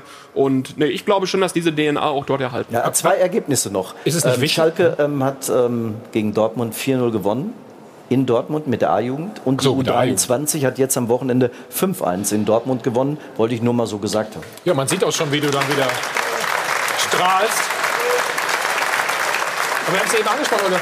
Wenn, wenn eben die finanziellen Möglichkeiten nicht so groß sind, muss man dann nicht wieder mehr Wert auf die knappen Schmiede auch legen? Oder ist es nicht so einfach, dass man da jedes Jahr jemanden rausbringt oder alle zwei Jahre? Also Wert muss man darauf legen und ich glaube, es ist schon so, dass man äh, diesen Weg auch dringend wieder gehen muss. Ich glaube schon, dass es so ein bisschen eingeschlafen war, aber dass eben auch gerade der, der Trainer der U19 wieder dafür Sorge trägt, dass er das Gehör findet und Norbert Eggert sich da auch die Möglichkeit schafft, dass äh, das Ganze auch wahrgenommen wird. Und ich habe sehr wohl den Eindruck, jetzt auch seit Peter Knebel die Verantwortung wieder übernommen hat, dass man jetzt auch tatsächlich so eine gewisse Lücke geschlossen hat und dass der Verein diesen Wert auch, äh, so wie es in der Vergangenheit war, wieder stark erkennt. Und Schalke wird weiterhin Topspieler bekommen, da bin ich sehr sicher. Ähm, und braucht man auch. Und ich meine, wenn man sieht, die Spieler, die gerade auch äh, dort gezeigt wurden, wie viele Spieler auf Schalke aus der knappen Schmiede bei den Profis gespielt haben, dann weiter transferiert wurden, das ist ja schon enorm. Ja. Gibt es keinen anderen Weg für Schalke doch? Ich glaube, dass das zur DNA gehört und dass das ähm, schon immer gewesen ist und, und dass das auch beibehalten sollen, weil man kann ja auch gut ausbilden und erfolgreich sein. Das hat ja auch die Vergangenheit gezeigt und äh, das ist ja kein Widerspruch in sich. Am Ende ist das alles Entscheidende, dass man die Durchlässigkeit halt auch wirklich praktiziert und dass man äh, dem verantwortlichen Cheftrainer, der natürlich dann wichtiger Bestandteil ist, wenn der das zulässt, ähm, dann funktioniert es. Und wenn er es nicht zulässt, dann, dann kann man noch so gut unten ausbilden ähm, und dann, dann führt, das nicht, führt das nicht wirklich weiter. Ja, und das ist das, das Problem, die andere Vereine dann mit sich tragen, dass sie auf der einen Seite schon fähige Leute haben, die gut ausbilden und das gut ausgebildet wird, aber dass dann irgendwann die Tür verschlossen ist oben. Ja, da da gibt es hier in der Nähe einen Verein, da sehe ich überhaupt gar keine äh, gute Nachwuchsarbeit. Ja, ähm, und haben aber ganz schön viel Geld investiert. In der Ähm, Nähe, wie, passt wie, nicht wie, zur wie, DNA. nah, wie nah sind die ungefähr? Nicht weit vom Flughafen weg. 1860. Nee, die machen das gut. Aber ich glaube, dass, dass, zwei Personalien, dass zwei Personalien auch noch entscheidend sind. Jochen Schneider gilt als Strukturierer auf Schalke. Äh, Michael Reschke macht wieder das, was, er, was ihn ausgezeichnet hat. Er bastelt am Kader, er baut den Kader und er hält sich zurück. Das war ja in Stuttgart so ein bisschen sein, sein Problem. Und Peter Knebel, ich glaube, dass man da auch im Hintergrund ganz gut aufgestellt ist. Also wir reden gleich.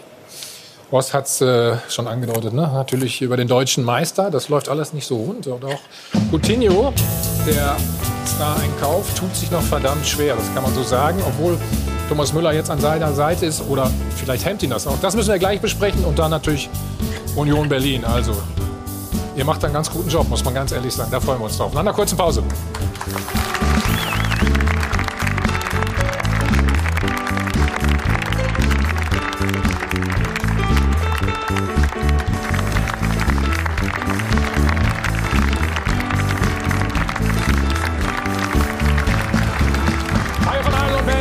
Live aus dem Hilton Hotel am Münchner Flughafen. Wir sind zurück beim Check 24 Doppelpass. Und wir schauen mal, Ruth, was unser Live-Voting macht. Und auf alle Fälle schauen wir drauf, was Sie beim Dopafon gesagt haben, liebe Zuschauer. Und Sie wissen ja, Sie können eine Reise zu uns zum Check 24 Doppelpass gewinnen. Die Frage war, fehlt dem BVB auf dem Weg zum Meistertitel die Durchschlagskraft? Und das sind Ihre Antworten am Dopafon. Dem BVB fehlt nicht die Schlagkraft, um Meister zu werden. Dem BVB fehlt noch mindestens ein Spitzenstürmer. Ich finde schon, dass dem BVB etwas die Durchschlagskraft fehlt, weil sobald Alcázar verletzt ist, ist vorne nur noch ein laues Lüftchen. Da habe ich ja nicht viel von, wenn man ein paar Spielkünstler hat, die aber dann das Tor nicht treffen. Ich glaube, bei 20 erzielten Toren kann man nicht von fehlender Durchschlagskraft äh, im Sturm beim BVB sprechen. Ja, und im Das war abrupt.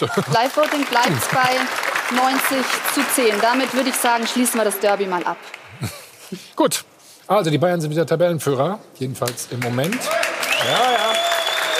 Und in der Champions League schon mit einem Bein im Achtelfinale. Auf dem Papier eine sehr ansprechende Bilanz. Doch auf dem Rasen sieht die Sache weit weniger erfreulich aus.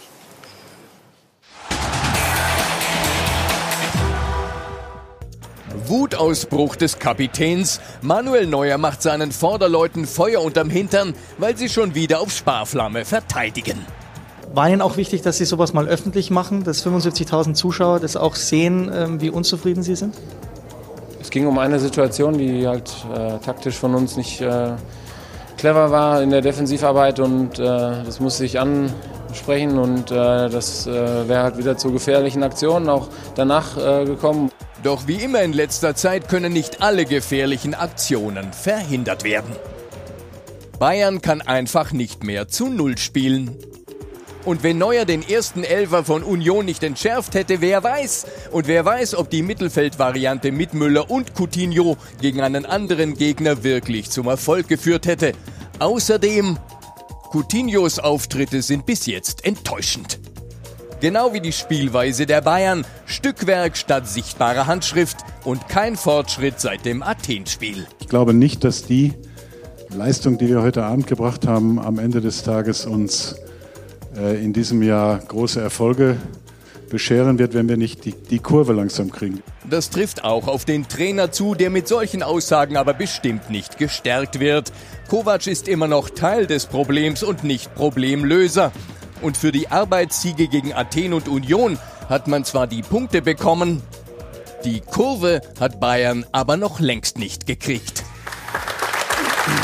Ja, du warst ja auch in Athen dabei. Jetzt, jetzt wieder gestern der Auftritt. Was, was fehlt an der Kurve, hätte ich beinahe gesagt. Nee. Naja, es fehlt. Äh, es, man möchte aufhören zu zittern äh, als Bayern-Verantwortlicher. Das ist, äh, das ist die größte Hausaufgabe, die, die Nico Kovac derzeit gegeben wird. Und es ist äh, ein Auftritt gewesen, wie er sich jetzt zuletzt mehrfach gezeigt hatte. Vor Dingen gegen kleinere Gegner. Man schafft es eben nicht, äh, ein Spiel zu dominieren. Das ist das, was die Spieler erkennen. Das ist das, was die Spieler ansprechen. Das weiß auch Nico Kovac. Ähm, und du hast in dieser Saison, wenn du ganz ehrlich bist, außer 60 Minuten gegen Leipzig, äh, 60 Minuten gegen Tottenham, ähm, hast du noch kein Feuerwerk abgebrannt. Nicht, dass man das erwarten muss. Aber das große Stichwort ist Weiterentwicklung. Und die Weiterentwicklung im Spiel des FC Bayern, die ist nicht zu sehen. Sie stagniert und ist eher rückläufig. Und Nico Kovac hat selber gesagt, offensiv, da sind wir gut unterwegs, aber wir haben uns defensiv verschlechtert. Das ist äh, eine, eine Aussage gewesen, die hat er in Athen getroffen. Daran muss er sich auch messen lassen. Und die Bayern haben eben auch das Manko, sie treffen, aber auch nicht alles. Und sie fangen sich hinten einfach in einer Art und Weise gegen Also so eigentlich ein. trifft ja immer nur einer, denke Ja, ich. aber man muss, das größte Problem der Bayern ist einfach die defensive Sorglosigkeit. Und sie lassen hinten Dinger zu, das hat man über den langen Zeitraum monatelang nicht gesehen. Und ich habe mit einem Spieler jetzt gesprochen unter der Woche, der sagt, die Gegner kommen zu uns und wir als Spieler merken, wir sind nicht mehr unbesiegbar. Und das ist eine Entwicklung, die hat sich bei Bayern eingeschlichen und das ist die große Gefahr. Und immer wieder fällt der Name Nico Kovac Haust. Ja, ich, also fast jede Woche, ne? Ist, ich finde das alles. Er kann es ja nicht allen recht machen, ne? Ich finde alles, ich finde das alles richtig in der Analyse und alles so falsch, weil am Ende vom Tag, wer entscheidet denn das, wenn die Spieler sagen, ja, ähm, dieses Statement, aber sie entscheiden das doch auf dem Platz, ja? Also die müssen, wenn, Genau. die, wenn die das bemängeln, dass sie äh, äh, Probleme haben, wer soll es denn regeln?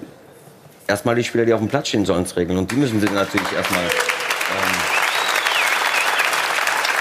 also das ist auch beim FC Bayern so, ja, wie bei allen anderen Mannschaften auch. Und, und wenn sie das bemängeln, ja, dann verändert es doch selber, ja, als Team zusammen. Ja, und und äh, äh, Manuel Neuer hat ja nicht, äh, ist ja nicht rausgelaufen, wild gestikulieren zu, zu Nico Kovac, sondern er ist zu seinen, zu seinen Mitspielern gelaufen. Ja, also Wäre ein bisschen zu weit wer hat da die. Verantwortung? Ne? Also von daher ist Ja. das, denke ich, schon mal ein Ansatz, wo man zuerst anfangen muss. Und Nico Kovac ist eine, ein richtig guter Trainer. Der hat halt null Unterstützung meiner Meinung nach. Das finde ich halt äh, sehr, sehr schade. Also von wem fehlt die Unterstützung auch? Von den Verantwortlichen. Das ist immer derselbe Oder? Ablauf, bei, auch da wieder bei jedem Verein. Ja, äh, in Dortmund äh, sagt äh, Zorg, es gibt keine Trainerdiskussion, das ist ein klares Statement. Ja, ähm, dann kommt es vielleicht trotzdem Ja. von außen, das kann man dann auch nur bedingt aufhalten, ist ja auch egal. Aber hier gibt es irgendwie nicht das Gefühl, man sagt, das ist unser Trainer, äh, komme was wolle. Ja, er ist letztes Jahr hat er, äh, ähm, ist er Meister geworden, Pokalsieger geworden.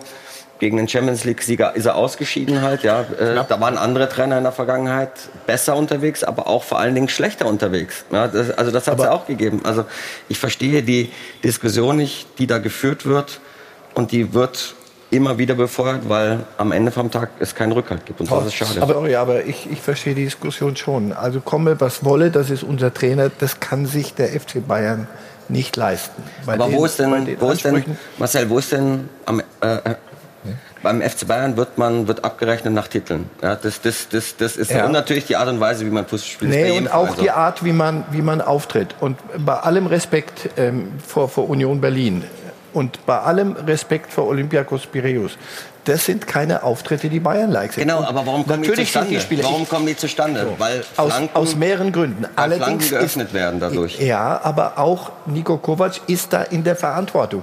Ich schätze ihn als Mensch und als, als Typen über die Maßen. Und ich würde ihm alles, alles Gute wünschen. Nur im Moment läuft das irgendwie auf so eine Mission Impossible raus. Also das, das Rummenige das Recht hat und die Pflicht hat, nach einem Auftritt wie, wie, wie gegen Olympiakos und so wie das Spiel gelaufen ist, zu sagen, es wird Zeit, dass wir die Kurve kriegen, denn auf die Art werden wir am Ende im, wenn's, wenn wenn's die Saison für die Bayern es richtig losgeht, mit Verlaub im Februar, werden wir Probleme kriegen. Dieses Recht hat er. Dieses stärkt natürlich den Trainer nicht. Also ich muss einhaken. Warte, lass mich nur fertig machen. Es stärkt natürlich, wir hören das und sagen, so, jetzt greift wieder Rummenigge, von dem wir ja wissen, dass er ein großer Skeptiker ist, was, was Kovac angeht. Jetzt greift er wieder den Trainer ein und schwächt ihn. Wenn da ein Van Gaal sitzen würde, ein Guardiola sitzen würde, ein Hitzfeld, ein Heinkes, der würde sagen, naja, das weiß ich selber, dass wir die Kurve kriegen und müssen und das ist mir wurscht, was, was der jetzt redet, dass ich weiß schon, was ich mache. So in der Situation kann Niko Kovac auch noch nicht sein. Deswegen nochmal, das ist eine ganz komplizierte Geschichte. Er ist nicht so stark, weil er noch jung ist und noch unerfahren ist und noch nicht genug auf der, auf der Flugkarte hat. Der ist, der ist mit Frankfurt über die Maßen performt. Das war Frankfurt. Der hat mit Bayern das Double geholt. Mit Verlaub, in der Saison hätten das andere möglicherweise auch hingekriegt. So, jetzt muss eine Weiterentwicklung äh, passieren. Der Umbruch muss passieren. Er muss Spieler besser machen. Er muss einen Coutinho integrieren. Er muss viele Dinge lösen. Und so wie sie im Moment auftreten, muss er sich fragen lassen, gelingt dir das? Deswegen, ich glaube, es wird langsam schwierig. Genau, aber ich muss, muss, es, das Ganze fängt natürlich schon an mit, das geht nur als Team. Man kann nur als Team bestehen. Das Ja. ist, äh, Ja. ist definitiv so. Eben am Anfang der Sendung haben wir diskutiert, dass es auch dazugehört, äh, eine Wahrnehmung, äh, wie verhalten sich die Menschen an der Seitenlinie, warum klatscht er jetzt nicht mit dem ab, warum guckt der Favre äh, zum Spiel, anstatt mit äh, Mario Götze abzuklatschen, hast du gesagt. Das gehört dazu. Das muss man, man muss wissen, was man tut. Man ist in der Öffentlichkeit, 40 Kameras. Warum sage ich das bei so einer, äh, ähm, warum sage ich das bei der Veranstaltung nach dem Spiel? Ja? Warum muss ich das, äh, ähm, weil ich ganz genau weiß, was ich damit auslöse. Warum muss ich das in der Öffentlichkeit diskutieren? Warum kann ich das nicht intern diskutieren und sagen, verdammt nochmal, wir müssen die Kurve kriegen, wir müssen anders auftreten, wir sind der FC Bayern. Weil ich ganz genau weiß, wenn ich diese Themen, wenn ich Also diese Themen, in wenn ich diese? Themen, Ja. also, mir- erstmal mir steht das grundsätzlich nicht zu, ja, aber am Ende weiß ich, äh, glaube ich schon, Wie es äh, Auswirkungen wie so Was eine, was es äh, für eine Auswirkung hat, weil ich selbst oft äh, erlebt habe, teilweise natürlich auch praktiziert habe. Jeder weiß, was er, äh, wenn er in der Öffentlichkeit steht, was er zu sagen hat, zu welchem Zeitpunkt und was das auslöst. Das weiß der Olli, das weiß jeder, der in der Position ist. Und Karl-Heinz Runge weiß das schon mal, weil er 100 Jahre in dieser Position ist. Und deswegen kann man das intern machen ja, und sagen, wenn ich damit aber in die Öffentlichkeit gehe, auch bei einer Gala, dann wird das transportiert. Und deswegen diskutieren wir darüber. Ja. Und das ist, äh, nimmt dann äh, einen Verlauf, das, Das weiß dann jeder Spieler. Und wenn Äh, es ähm, ein starker Trainer wäre, würde es die Dinge nicht so in die Richtung lenken. Es ist eine Konstellation, die sehr problematisch ist. Wir alle wissen, dass Rummenigge nach Spielen auswärts eine Bankettrede hält. Wenn der gesagt hätte, herzlichen Dank, ich bin begeistert über dieses Spiel, hätten alle gesagt, die halbwegs bei Verstand sind. Aber jetzt, glaube ich, läuft aber ganz komisch hier. Was hat der vor? Ich unterstelle und ich habe oft genug gesagt, das, was die Granden beim FC Bayern machen und gemacht haben, ist halte ich für falsch. In dem Fall, ich gehe davon aus, dass auch Karl-Heinz Rummenigge nichts anderes will, als FC, den FC Bayern wieder dahin zu kriegen, wo sie sich selber auch sehen müssen. Mit dem Kader, mit den, mit den Möglichkeiten, die sie haben. Also ich glaube nicht, dass er willkürlich und weil ihm gerade langweilig ist, den Trainer schwächt. Ich kann nur nicht ständig sagen, ähm, mit Niko Kovac wird nicht gut umgegangen. Auch seine Pressekonferenz. Ich kann das nicht so ganz nachvollziehen. Ähm, die, die, das große Bashing der Trainer. Kommen wir dazu noch zu dem Thema? Nee, lass, ich wollte nur, dass du einmal Luft holst. Ich mache mir Ach so. ein bisschen Sorgen Ja, gerade. also, ich würd dann- Und dann wollte ich Ja, jetzt einfach mal einen exklusiven schnell abfeuern, so. Spot, und dann Ja. äh, geht sofort weiter. Ja? Ja, dann seid ihr auch mal dran auf der linken Ich habe es auch viermal probiert. So, wir sind wieder da.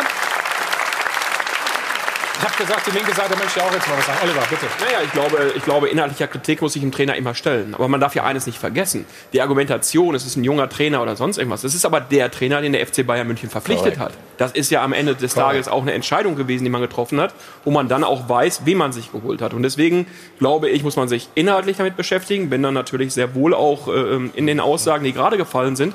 Du kannst Dinge intern steuern, du kannst sie extern sagen und du weißt, was du damit auslöst. Das ist Ja. am Ende des Tages so. Das große Problem, das ich auch sehe, ähm, Jürgen, sorry. Es herrscht, es herrscht keine Symbiose. Man hat, denn, man hat kommunikativ aus dem letzten Jahr nichts gelernt. Kovac wird nicht gestärkt. Es herrscht Uneinigkeit in dem, was man sagt. Wir fliegen nach Athen, da sagt Uli Hoeneß, wir haben keine Krise. Er stärkt Kovac. Egal, ob Ja. er recht hat. Aber medial löst er ja etwas aus. Hoeneß stellt sich hinter Kovac. Wir sind in Athen und ich finde auch gut, dass Rummenigge das anspricht. Das kann er auch machen. Man muss mahnen und man muss die Dinge auch benennen. Aber man muss wissen, was man damit auslöst. Kovac saß ihm 30 Zentimeter gegenüber, die Mannschaft dahinter. Kovac saß, Rummenigge stand. Das sind alles Dinge, müssen nichts bedeuten, aber Kovac, Ja gut, aber Trainer steht Kovac muss sich in der wenn, Saison wenn ja, die, die keine Frage. hält. Aber nochmal, Kovac muss sich in dieser Saison mehrfach entschuldigen. Das diskreditiert einen Trainer vor der Mannschaft, bei einzelnen Spielern. Das schwächt ihn. Mhm. Und ein, ich glaube nicht, dass ein äh, Trainer, wie er eben angeklungen ist, sich nochmal für die Müller-Aussage hätte entschuldigen müssen, für ein Sané-Werben, das auch die Bosse gemacht haben. Und all das zusammen schafft einfach keine, keine Harmonie. Und das ist das große Genau. Problem. Und Müller ist das Thema. Wie geht der Trainer mit ähm, Stars um, mit Identifikationspersönlichkeiten? Hummels, der hat ja wirklich jetzt auch wieder gezeigt in der neuen Saison bei Borussia Dortmund, was, wozu er fähig ist. Warum muss der dann den FC Bayern verlassen? Gut, Warum vielleicht, kann der nicht vielleicht da wollte er auch gehen. Komm, Na, das, äh, ja, natürlich. Also das aber, war, beidseitig aber trotzdem, ne? das meine ich damit. Nico Kovac macht auch Fehler, aber ich verstehe wirklich nicht, warum äh, die dem Kovac immer die Knüppel zwischen die Beine hauen. Und äh, deswegen wollte ich Nee, noch da mal musst du nicht zahlen für die? Knüppel. So, Jürgen, jetzt endlich. So. Ganz kurz, weil wir im Rheinland ein bisschen weiter weg sind von München. Trotzdem gab es eine Sache, die passt gut dazu, was du gerade gesagt hast, dass der Uli Hoeneß eben sagt, wir müssen dem Trainer sinngemäß den Rücken stärken, wir sehen keine Krise. Aber dann ich überspitze es mal, fast im gleichen Abendzug sagt, und ab jetzt spielst du und so mit der Martinez, dann wird das alles besser. Also dieses subtile, dieses ähm, ja, fast schon so weich reinspielen in die Kompetenz des Trainers, das hat für in Fußball Deutschland, außer für München, für echt große Irritationen gesorgt. Das habe ich mitbekommen, egal mit welchem Trainer ich gesprochen habe. Das war, das, in der Form muss das aber nicht sein. Haben alle gesagt, was du intern machst, egal. Aber das in der Form, da haben viele den Kopf geschüttelt und so, geht ja gar nicht. Du weichst, du, weichst ihn ja auf. Ja, nur Uli Hoeneß hat das nicht strategisch gemacht. Also die, die Wette halte Hab ich nicht unterstellt. Der, der war im, im Redefluss und dann sagt er, wir haben ja lang genug auch darüber geredet, wir, auch hier, Martinez, die brauchen eine Stabilität im, im, im defensiven Mittelfeld. Mittelfeld, Martinez, genau. dann sagt er das. Wenn das ein, und da habe ich wieder die, die, die Grundsituation. Wenn du jetzt einen starken Trainer hast, von per se, dann kann der das sagen oder nicht sagen. Dann sagt der, der Trainer mit einem müden Lächeln, sagt er, ja, das, das sehen wir dann, wenn es soweit ist, wie, wie ich die Mannschaft aufstelle. Das hast du aber nicht. Du hast eine Situation, da bin ich völlig bei Ihnen. Sie, Sie haben ihn geholt und das Mann ist schon falsch. Der eine wollte ihn, der andere wollte ihn nicht. Es war noch Teil des berühmten Münchner Glasperlenspiels. Wenn ich den, dann du den, dann wird, und ich rede über Hönes und Rummenigge. So kannst du einen Club nicht, glaube ich, nicht führen auf, de, auf dem Also- Niveau. Sie haben ihn aber geholt und da bin ich genau an derselben Stelle. Und das, und das Erstaunliche ist ja, das läuft ja parallel in Dortmund genauso. Du holst Lucien Favre und wunderst dich, dass er nicht so ist, wie du ihn gerne hättest. Und in München holst du Nico Kovac und wunderst dich, dass er nicht der Trainer ist, vor dem die ganze Kabine äh, kuscht. Du musst einen Hummels dann irgendwann mal verabschieden und dich von einem Robben und Ribéry trennen, weil du sonst diese Kab er diese Kabine sonst nicht funktionieren lassen Also Marcel, lass uns mal, wir haben jetzt viel über den Trainer geredet, wir müssen aber auch noch über einen Spieler reden. Den haben sie verpflichtet äh, als letzten und von dem wird natürlich sehr, sehr viel erwartet. Immer perfekt aufgestellt. Die Doppelpassanalyse wird Ihnen präsentiert von Klaus Thaler Alkoholfrei. Ja, da sind wir natürlich bei Felipe Coutinho und nehmen Thomas Müller auch gleich mit dazu. Die beiden standen jetzt zweimal hintereinander ähm, gemeinsam in der Startelf, also gegen Olympiakos Piraeus und jetzt gegen Union Berlin, beide im Zentrum gesetzt. Zuvor haben sie dreimal zusammengespielt, nachdem äh, Thomas Müller eingewechselt worden war. Ja, sie müssen sich noch ein bisschen einspielen. Also sie hatten zwar eine ordentliche Passquote mit 85, 86 Prozent angekommener Pässe, waren an den Toren aber nicht beteiligt. Da hat Thomas Müller ja momentan sowieso ein bisschen Ladehemmung, eher mit zwei Torschüssen aufs Union-Tor, Coutinho sogar nur mit einem. Also es fällt wirklich auf, die beiden, ja, müssen sich einspielen, das ist ausbaufähig. Und vor allem Felipe Coutinho, der hat Schwierigkeiten, dieses Offensivzentrum an sich zu reißen und ähm, braucht da tatsächlich noch etwas Zeit. Unser neues Live-Voting lautet Müller und Coutinho ein Modell für die Zukunft? Fragezeichen. Und das gebe ich auch direkt an die Runde weiter. Immer perfekt aufgestellt. Die Doppelpassanalyse wurde Ihnen präsentiert von Klaus Thaler Alkoholfrei. Oder was hältst du von dem Modell?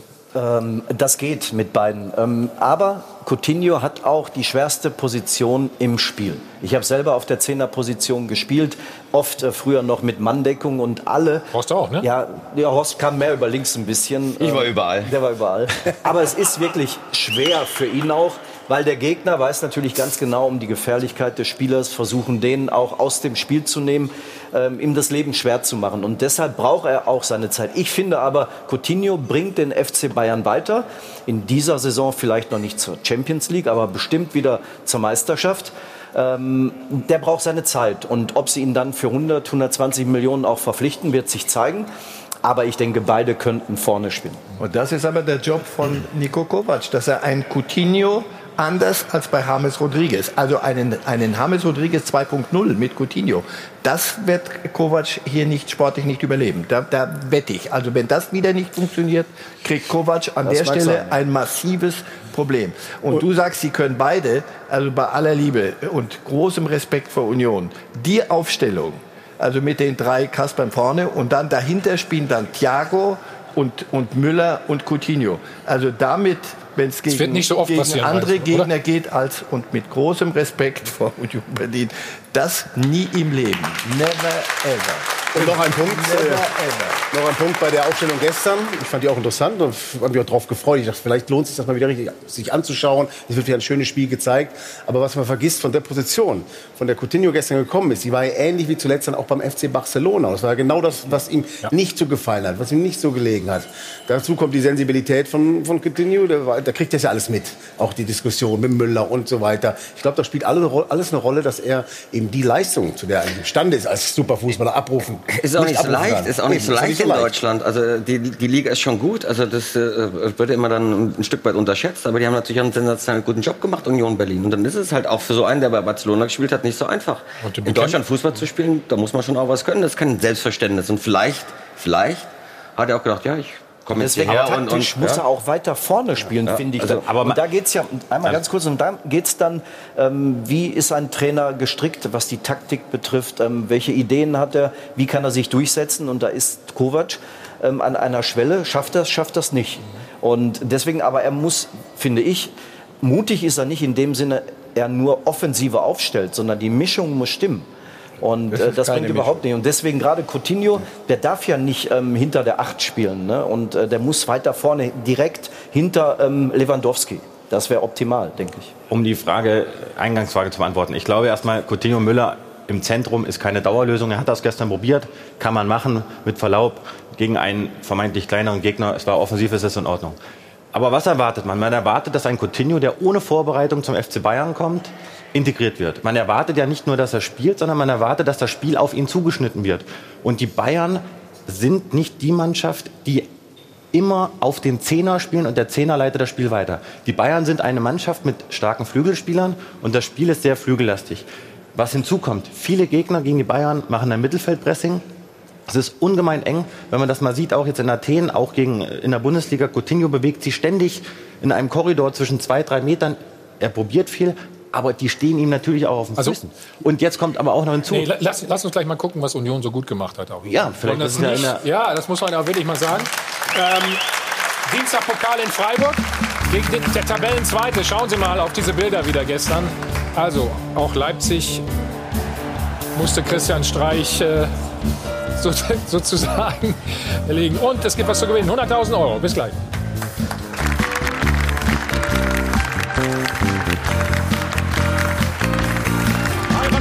Live aus dem Innenhotel Münchner Flughafen, der Check 24 Doppelpass. So, der Spielplan hat es mit Aufsteiger Union Berlin nicht wirklich gut gemeint. An den ersten neun Spieltagen mussten sie bereits gegen sieben Spitzenteams ran. Trotzdem ist Union der beste Aufsteiger und steht nicht auf einem Abstiegsplatz. Also ein echter Gewinn für die Bundesliga. So schaut's aus. So schaut's aus. Der Hülo Eyecatcher der Woche. Union Berlin ist bestimmt kein normaler Aufsteiger. Die Eisernen kommen zwar aus der Großstadt, wollen aber so ein bisschen das gallische Dorf der Liga sein. Und hin und wieder mischen sie ja tatsächlich ein paar römische Legionen auf. Borussia Dortmund und Feldherr Varus Favre wissen jedenfalls inzwischen, dass der Teutoburger Wald an der alten Fürsterei liegt. So schaut's aus. Klappt natürlich nicht immer, manchmal ist einfach der Zaubertrank aus oder Asterix ist unpässlich. Apropos Asterix. Geschäftsführer Oliver Runert ist auch kein herkömmlicher Fußballmanager. Der Stadtrat von Iserlohn pfeift regelmäßig in der Kreisliga und managt nebenbei auch noch Union. Und früher, als Ex-Schalker Oberknappenschmied, hat er mehr oder weniger die halbe Nationalmannschaft entdeckt.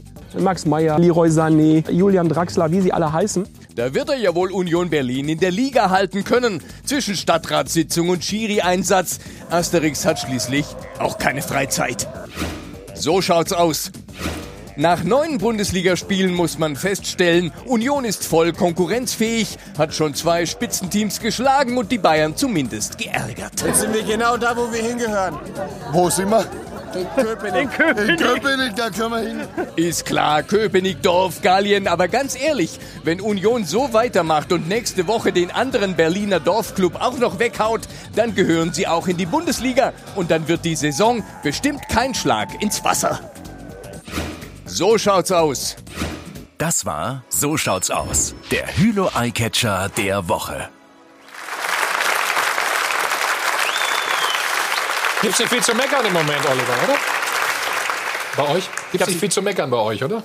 Naja, wir hätten schon gerne den einen oder anderen Punkt mehr und wir hatten auch in einigen Spielen durchaus die Möglichkeit zu punkten, das muss man klar sagen. Und äh, ich glaube, ähm, die Jungs äh, haben immer den Anspruch an sich, das auch rauszuholen. Deswegen meckern wir dann schon manches Mal oder ärgern uns über das eine oder andere Spiel, wo mehr möglich gewesen wäre. Aber, ich meine, ist klar, nach dem neunten Spieltag auf einem Nicht-Abstiegsplatz zu stehen, würden wir auch nach dem 34. nehmen. War das erste Spiel vielleicht sogar ganz, ganz wichtig? Gegen Leipzig dieses, diese Heimpleite, kann man ja ruhig sagen. Ja, es war definitiv eine Heimpleite und es war vor allem auch für die Jungs, glaube ich, ähm, ganz wichtig zu sehen, dass äh, ähm, erste Bundesliga eben auch heißt, jedes Spiel anzugehen, jedes Spiel anzunehmen und wir haben an dem Tag doch äh, mehr eine Beobachterrolle eingenommen und äh, Gott sei Dank ist es uns aber schnell gelungen umzuschalten und das war eigentlich auch immer eine Qualität der Jungs, auch im letzten Jahr schon, dass wir ähm, uns recht schnell auf neue Situationen eingestellt haben und deswegen ja, war lehrreich definitiv. Hast du dich eigentlich bei der DFL beschwert über dieses Auftaktprogramm als Aufsteiger? Ich meine, das ist schon ein schönes Brett gewesen, ne?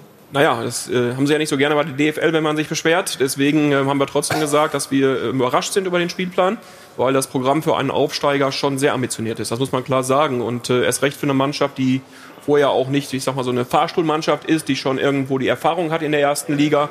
Für uns war das schon sehr ambitioniert. Das kann man nicht anders sagen. Und äh, deswegen, wir hätten uns in dem einen oder anderen Spiel besser belohnen können. Aber unterm Strich, nach dem Programm, ähm, auf dem Platz zu stehen, wo wir gerade sind, ist auf jeden Fall äh, absolut in Ordnung. Gut, sind wir knapp über der Hälfte der Hinrunde.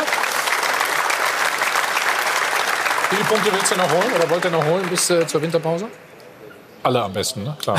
Also das ist der Anspruch, ist in jedes Spiel zu gehen und zu punkten. Das muss auch so sein. Und alles andere würde auch den Jungs nicht gerecht, weil auch wenn es Union Berlin ist oder, oder wir sagen, irgendwo ein Underdog ist, ja, wir spielen immer und jetzt muss ich auch mal einmal bezahlen, immer noch 11 gegen 11 auf dem Platz.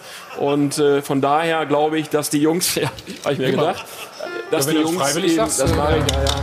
Deswegen, ähm, deswegen sind die Jungs halt auch Profi genug zu sagen, äh, wir wollen dieses Spiel halt entsprechend auch versuchen zu gewinnen. Und ist gerade schon angeklungen, jetzt kommt Berliner Derby und Oh ja. äh, dann kommen viele der Mannschaften, die um uns herum spielen. Deswegen äh, sind wir natürlich zuversichtlich, dass es auch äh, weiter erfolgreich geht. Nett ausgedrückt, die um uns herum spielen. Schalke meint er damit, auf Schalke Ende November. Stichwort Schalke, auch ein Verein. Auch ein Verein, Union Berlin, die sich irgendwie ein bisschen auch ja, definieren vielleicht nicht, aber wo der Trainer auch eine unglaublich wichtige Rolle spielt, auch als Mensch, als Typ, der ich nehme Union Berlin immer aufgrund der Fans und vor allem aufgrund Urs Fischer, Ja. die im Moment unglaublich wahr und das finde ich auch äh, Frag ihn, prägend. doch, frag ihn doch mal, wie er auf den gekommen ist. Jürgen, mach mal, komm. Wie bist du auf den gekommen? Sehr gut, läuft. Also im Endeffekt äh, haben wir geschaut und wir haben auch schon gerade mal drüber gesprochen, über ähm, dieses typische Vernetztsein im Fußball. Und wir hatten eigentlich so die Ambition mal zu sagen, die Jungs müssen mal einen Trainer bekommen, der nicht unbedingt sofort im Urlaub per WhatsApp vom nächsten Spieler gesagt wird, ach, das ist der und der und der weiß jeder einzuschätzen, wie er ist. Wir wollten mal so ein bisschen dafür sorgen, dass sie was Neues kriegen und äh, unvorbelastet, ich will es mal so ausdrücken, rangehen. Und dann haben wir halt geschaut äh, im Team bei Union, was kann der Richtige für uns sein. Und Urs Fischer hat mir gefallen, eine absolute Bodenständigkeit und er hat etwas erreicht, was in der Schweiz auch nicht viele erreichen. Er hat einen Sprung von Zürich nach Basel vollzogen und ist dort eben auch entsprechend erfolgreich gewesen und er hatte eine klare Struktur. Und diese klare Struktur und dieses klare Profil war für mich zentral wichtig, äh, dass ich glaubte, dass das auch zu Union gut passt. Und äh, bis jetzt hat er mit seiner Art nicht nur die Fans, sondern diesen ganzen Verein begeistert und er macht einen bisher, glaube ich, Top-Job. Glückwunsch.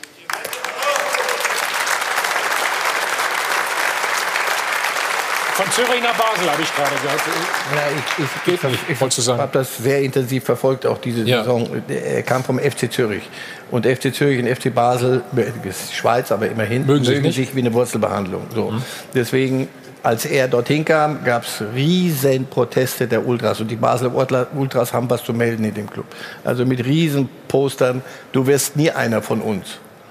Danach, als er wegging, und die Art, wie er, das ist kein Populist, keiner, der, der sich dann anbietet, der sich ranschmeißt. Der hat seinen Job gemacht, auf seine nüchterne Art, keine Feuerwerke, aber seine nüchterne Art.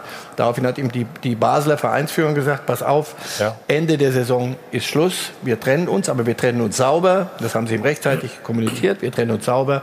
Und er hat nicht ein falsches und negatives Wort in den letzten Spielen, nirgends. Ich habe mit ihm öfter unten am Platz gestanden, ich habe ihm auf dem Platz gesagt in der Sendung, so wie Sie damit umgehen, sowas habe ich noch nie erlebt. Sie werden sehen, das kommt mal zurück.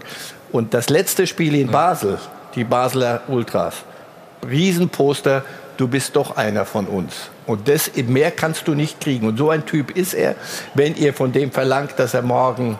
Ähm, also kein Sprücheklöpfer, null, sondern... Null. Der macht seinen Job, der hat seine Job, Idee, so, der, ja. ist, der ist taktisch super ausgebildet, der ist flexibel, der hat seine Ideen, aber er wird dir nie ein, irgendein ein Theater, ein Mumpitz bedienen. Wenn du das von ihm verlangst, vergiss es. Wenn du ihn aber so nimmst, wird er jede Mannschaft besser machen. Und das, so wie ihr da auftretet. Ich wünsche euch nur, dass ihr wisst, wo ihr hingehört, wo ihr herkommt und das nie vergesst in dieser Liga. Dann kann vieles gelingen. Du hast ein bisschen gedacht, so ganz so einfach mache ich es ihm nicht, ne? Ich besorge ihm mal einen Kader mit 32 Spielern. Ja, der Trainer, der Trainer ähm, muss ja auch ein paar Aufgaben lösen. Also so ist es ja nicht. Und Ja, also- äh, von daher, wir haben ein großes Trainerteam und nein, also wir haben im Moment einen großen Kader, das ist so. Wir sind aufgestiegen und ich sage es immer wieder, Jungs, die aufsteigen und einen Vertrag haben. Ähm, es gibt für die Jungs, die bei uns im Kader sind oder für viele, die mit aufgestiegen sind, ist das das erste Mal, dass sie in der ersten Bundesliga sind. Und ähm, es ist vollkommen normal, dass die dann Das heißt eine Art von auch Dankbarkeit dann auch? Oder? Nein, das ist einfach auch eine Waren die Frage Verträge dessen, so gestaltet? Nein, es ist auch eine Frage von Respekt. Und ich sag mal, wir Ja. sagen jedem Jungen, der in der E-Jugend anfängt, sein Traum ist in der ersten Bundesliga zu spielen. Mhm. Und du nimmst dann den Jungs, die hochgekommen sind, die dich mit zum Aufstieg geschossen, geschossen haben, diesen Traum dort spielen zu können. Das ist nicht so einfach. Das muss man auch nicht künstlich tun. Dann hast du Unruhe im Team. Wir haben keine Unruhe, alle haben ihre Chance. Und dann kann man immer noch sukzessive entscheiden, wo reicht es am Ende, wo reicht es nicht. Ganz interessante Szene gestern auch in München. Ähm, das 2-1 äh, oder sagen wir mal, das, das Tor für euch fiel ja jetzt nicht kurz vor Schluss. Ähm, der Trainer macht folgendes, wechselt zwei Stürmer ein. Äh, und das haben äh, in München in der Allianz Arena auch noch nicht so viele gemacht. Und das war auch ein ganz klares Zeichen. Wir haben hier gar nichts äh, zu verlieren, sondern wir spielen hier auf den Punkt oder möglicherweise auf den Sieg. Und das ist auch etwas, was die Spieler hinterher sehr honoriert haben, haben gesagt, äh, neben Subotic hat er das äh, mit uns im Gespräch auch gesagt, hat gesagt, als ich gesehen habe, dass der zwei Stürmer bringt, das hat uns dann mal so einen richtigen Schub gegeben. Das fanden die richtig geil. Und das ist ja auch eine Message, Mhm. ohne großes Theater, dass man dann eben sagt, wir trauen uns was zu. Habt ihr auch die richtige Mischung gefunden? Du hast natürlich auch den einen oder anderen erfahrenen Spieler geholt. Christian Gentner, denke ich, Subotic haben wir gerade angesprochen. Und dann Ich glaube, Christian Talente, Gentner ne? ist ein gutes Beispiel. Ähm, Christian Gentner ist ein Spieler, der in den letzten zwei, drei Spielen jetzt eigentlich den Wert, den er in unserer Mannschaft hat, zeigt. Und äh, wenn du in die Bundesliga gehst, das ist meine Überzeugung, unsere Überzeugung gewesen, Hm. und dort eine Mannschaft hast, die quasi insgesamt äh, gar keine Spiele absolviert hat in dieser Liga, dann ist es schwierig, in so einer Liga zu bleiben. Du brauchst Erfahrung, du brauchst einen Mix. Wir haben auch Spieler dazu geholt, die noch gar kein Spiel gemacht hatten vorher in, in, in der ersten Liga. Also von daher ist der Mix eigentlich die Idee gewesen. Und ich glaube, dass es gut funktioniert, weil eben Leute wie Christian Gentner, weil Leute wie Nevin Subotic einfach vom Charakter her top zu den Eisernen passen, die Fans das annehmen und die Jungs das annehmen. Und das macht es eigentlich aus. Hm, Horst, Arbeiten die so gut da oder ist es die erste Euphorie? Das erste Mal Bundesliga ist natürlich klar. Euphorie ist da. Eine, Eine man darf ja nicht, dabei, das ist ja auch gut, ne? Viel Leidenschaft. Das ist wirklich äh, herausragend gut. Äh, Sie haben ja noch einen schweren Weg gehabt äh, über die Relegation. Äh, Das heißt, äh, das Ganze zu planen, vergisst man immer ja, das schnell, vergisst ne? man nämlich. Äh, Das heißt, also erstmal, du hast eine kürzere Vorbereitungszeit. Ja, zweitens, du, du weißt lange Zeit gar nicht, wie geht's denn aus? Ja, bleiben wir in der zweiten Liga oder steigen wir tatsächlich auf? Deswegen kommt dann natürlich dann halt auch mal so eine Kadergröße zusammen, weil du als Verantwortlicher merkst, äh, ähm, Stück Dankbarkeit ist vielleicht das falsche Wort, aber die haben uns dahin Ja, geführt, mit ja. denen sind wir aufgestiegen halt und die müssen die Chance und die Berechtigung haben, halt auch in der ersten Liga zu, zu spielen. Gleichzeitig als Verantwortlicher merkst du, der Kader braucht jetzt noch die ein oder andere Nuance, Erfahrung, ähm, ähm, bisschen Souveränität ähm, ähm, und, und deswegen kommt das im Grunde zustande. Ich finde, dass sie einen, wirklich einen, einen tollen Job macht. Olli Runert äh, kenne ich ja äh, sehr lange und weiß, dass es ein absoluter Fachmann ist. Das Ganze wirkt nicht nur unaufgeregt, es ist unaufgeregt. Und das ist das beste Mittel, um am Ende als Aufsteiger auch erfolgreich zu sein. Und wenn du das beibehältst, dann haben sie gute Chancen.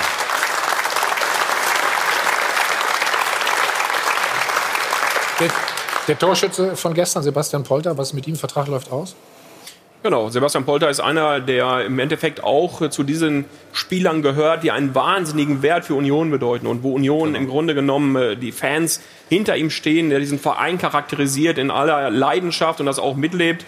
Und wir sind genau in dieser Konstellation, dass er eben auch einer der Spieler ist, die sich jetzt gestern mit seinem ersten Bundesligator für Union Berlin einfach auch einen Traum erfüllen. Und das ist, äh, glaube ich, genau wichtig für uns, dass wir mehrere Leute haben, die Tore schießen können jetzt auch, dass wir dieses Gefühl reinbekommen. Und jetzt schauen wir mal, wie gesagt, Sebastian Polter ist sicherlich einer der Jungs, die eben auch dafür verantwortlich sein sollen am Ende, dass wir in der Liga bleiben. Also musst du doch mit ihm verlängern, ne? Muss ich was? Du musst doch mit ihm verlängern dann. Ich muss mit ihm verlängern? Ja. Ja, wenn er noch ein paar Tore schießt, habe ich ja keine andere Wahl. Achso, wie viel muss er denn schießen? Das besprechen wir dann intern. Kriegen wir gleich noch bei dir raus. ja, Union Berlin, Oliver Runert ist da. Wir haben es gesagt, Dienstag. Es geht von hier aus, also von München aus. Ne? Ihr fliegt dann, glaube ich, nach Basel, weil Dienstag das Pokalspiel in Freiburg ansteht. Die sind Tabellenzweiter. Ich finde das ja sensationell, muss ich ganz ehrlich sagen. Gestern haben sie Leipzig bezwungen. Wir schauen mal auf das 1 zu 0, Olli. Das müsst ihr dann besser machen, ne? Obwohl es ein bisschen glücklich ist hier natürlich. Ja, aber da muss man auch sagen, an der Stelle, die Kollegen in Freiburg, da, äh, Jochen Seyer und auch jetzt natürlich als Trainer äh, äh, Christian Streich, die machen wirklich eine überragende Arbeit. Das muss man auch mal an der Stelle wirklich betonen, äh, überhaupt Ja, Leipzig ja, ja. schlagen zu können. Auch mit vielleicht ein bisschen Glück am Anfang, das gehört dazu. Das ist eine Riesenleistung. Und das, was Freiburg insgesamt abliefert, ohnehin. Und äh, ja, jetzt ist ein Pokalspiel in Freiburg und Pokal ist Pokal. Wir werden äh, dementsprechend. Oh, je, oh, Bevor du jetzt muss sagen- rüber gehst zur Ruth. Ja, ja, ja. Hättest natürlich auch sagen können, der Pokal hat seine eigenen Eigene Gesetze ja, wäre und so gewesen. Genau, Aber- genau. Aber Deswegen, ja- wir nehmen es an und versuchen da erfolgreich zu Ihr habt sie ja geschlagen, ne? Wir haben sie geschlagen, haben ein sehr gutes Spiel gemacht. Freiburg an dem Tag vielleicht auch einen nicht so guten Tag erwischt. Okay. Von daher war uns der Sieg in der Meisterschaft definitiv sehr wichtig. Der Absolut. im Pokal ist auch schön, aber der in der Meisterschaft war, wie gesagt, Oliver, du gehst kurz rüber zu Ruth, kommst gleich wieder. Wir schauen, Olaf, noch mal auf das zweite Tor der Freiburger. Wer sonst möchte man bei Freiburg auch sagen, ne? Also immer wieder, ne? Ja, wurde eingewechselt und ähm, er ist natürlich ein Killer, eiskalt vom Tor. Wir sprechen immer über die Mittelstürmer, die Tore machen. Und da haben wir so einen. Guck mal, also wir sehen es noch mal. Natürlich hier der Fehler und dann geht's blitzschnell. Kein Abseits. Ja, aber da sieht man auch schön spekuliert, genau im richtigen Moment. Ja. Für die Abwehrspieler natürlich eine Katastrophe, ne? Bis in der Vorwärtsbewegung. Aber das ist ja auch was, äh, Freiburg, Nils Petersen ist eigentlich der Star in der Truppe, wenn man das so sagen Schießt kann. Glaube ich, ne? 22. Joker-Tor. Der spielt eigentlich oft, kommt oft als von der Bank, aber der meckert nicht. Ne? Der ist Ruhe, der kommt rein, der ist mit seinem Job, sagen wir mal in Anführungszeichen, zufrieden, mal sicherlich auch unzufrieden, aber da rumort es eben nicht und das ist vielleicht Da, auch da nicht findet aber der, der Trainer, glaube ich, den richtigen Ton. Also, Freiburg, wir können noch mal gratulieren, muss man ganz ehrlich sagen. Es macht richtig Spaß, da zuzugucken. Es gibt noch wunderbare Bilder oder ein wunderbares Bild von Christian Streich. Und das gibt es jetzt bei Ruth Pokalfieber. Pokalfieber wird Ihnen präsentiert vom Passat Variant. Volkswagen, offizieller Partner des DFB-Pokals. Ganz genau, ein Christian Streich, der sich über einen Sieg freut. Das soll aber am Dienstag nicht passieren, Herr Runert, wahrscheinlich. Ähm, Sie haben in der ersten Runde gegen den Regionalligisten gespielt und jetzt das Los SC Freiburg bekommen. Wie wurde das aufgefasst? Naja, wir hätten gerne mal ein Heimspiel gehabt. Das ist bisher wirklich äh, in den letzten Jahren eben nicht der Fall gewesen, dass man mal ein Spiel in der alten Försterei austrägt und nach München direkt nach Freiburg, dann zurück nach Berlin zum Derby. Es wäre schon schön gewesen, mal zu Hause zu spielen. Aber am Ende des Tages ist es eben halt auch kein Wunschkonzert. Ja, es ist im Breisgau nicht leicht. Sie haben sie äh, zu Hause geschlagen, die Freiburger. Aber darauf kann man sich ja besinnen. Natürlich, wir werden das Spiel äh, sicherlich äh, dahingehend auch noch mal schauen, was haben wir gut gemacht und warum ist es uns gelungen, vielleicht dieses Spiel zu gewinnen. Aber wir spielen halt in Freiburg, es ist ein Auswärtsspiel, es ist ein, anderes, ein anderer Wettbewerb und äh, man muss halt auch schauen, wir sind gestern über 120 Kilometer gegen die Bayern gelaufen und man muss auch schauen, wer steht zur Verfügung, wer ist in der Lage, denn jetzt die nächsten beiden Spiele wieder zu absolvieren. Von daher hat der Trainer sicherlich die Aufgabe, das zu entscheiden. Dann äh, drücken wir natürlich auch die Daumen an dieser Stelle. Und Sie wissen, liebe Zuschauer, der Pokal hat ein neues Zuhause bei Sport 1. Wir zeigen Ihnen am Dienstag live das große Pokalduell der Bayern beim VfL Bochum. Es geht um 18 Uhr schon los und rundherum natürlich Pokalberichterstattung auf allen Kanälen. Morgen Pokalfinale und alle Highlights dann auf sport1.de. Wir freuen uns sehr drauf und gehen jetzt wieder rüber ins Set. Dankeschön. Pokalfieber wurde Ihnen präsentiert vom Passat Variant. Volkswagen, offizieller Partner des DFB-Pokals. Ja, wir haben es gehört. Äh, am Dienstag ein großer Pokaltag. Schalke? Schalke in Bielefeld. Oh, das wird ganz schwer, muss ich leider sagen. Heißes Spiel. Aber ich kann nur sagen, ähm, aus eigener Erfahrung, Pokal, das ist mein Highlight gewesen. Deswegen sehe ich so gerne Pokalspiele. Oft äh, oder werden gezeigt, meine Tore beim 6 zu 6 ist lange her, 1984. Und äh, der Pokal hat einfach was ganz Besonderes. Nach Berlin zu kommen, da spielen zu dürfen, ist ein Traum. Ich finde das schön, wie du immer dann strahlst, Ja, wirklich. wirklich. Bei, Ist wirklich so. Ne? 19, wann war das? 1984. Äh, die Bayern in Bochum, äh, Florian, mit Coutinho und Müller? Möglich, möglich, aber nicht äh, im Ja. Zentrum zusammen. Ähm, ja, gut, das- ja, es wird, ist klar. Äh, wird eine knifflige Aufgabe, aber alles andere als ein Weiterkommen der Bayern würde mich sehr überraschen. Wer darf in der Mitte spielen? Marcel? Coutinho, er muss Coutinho spielen lassen, wenn er, wenn er sich einspielt.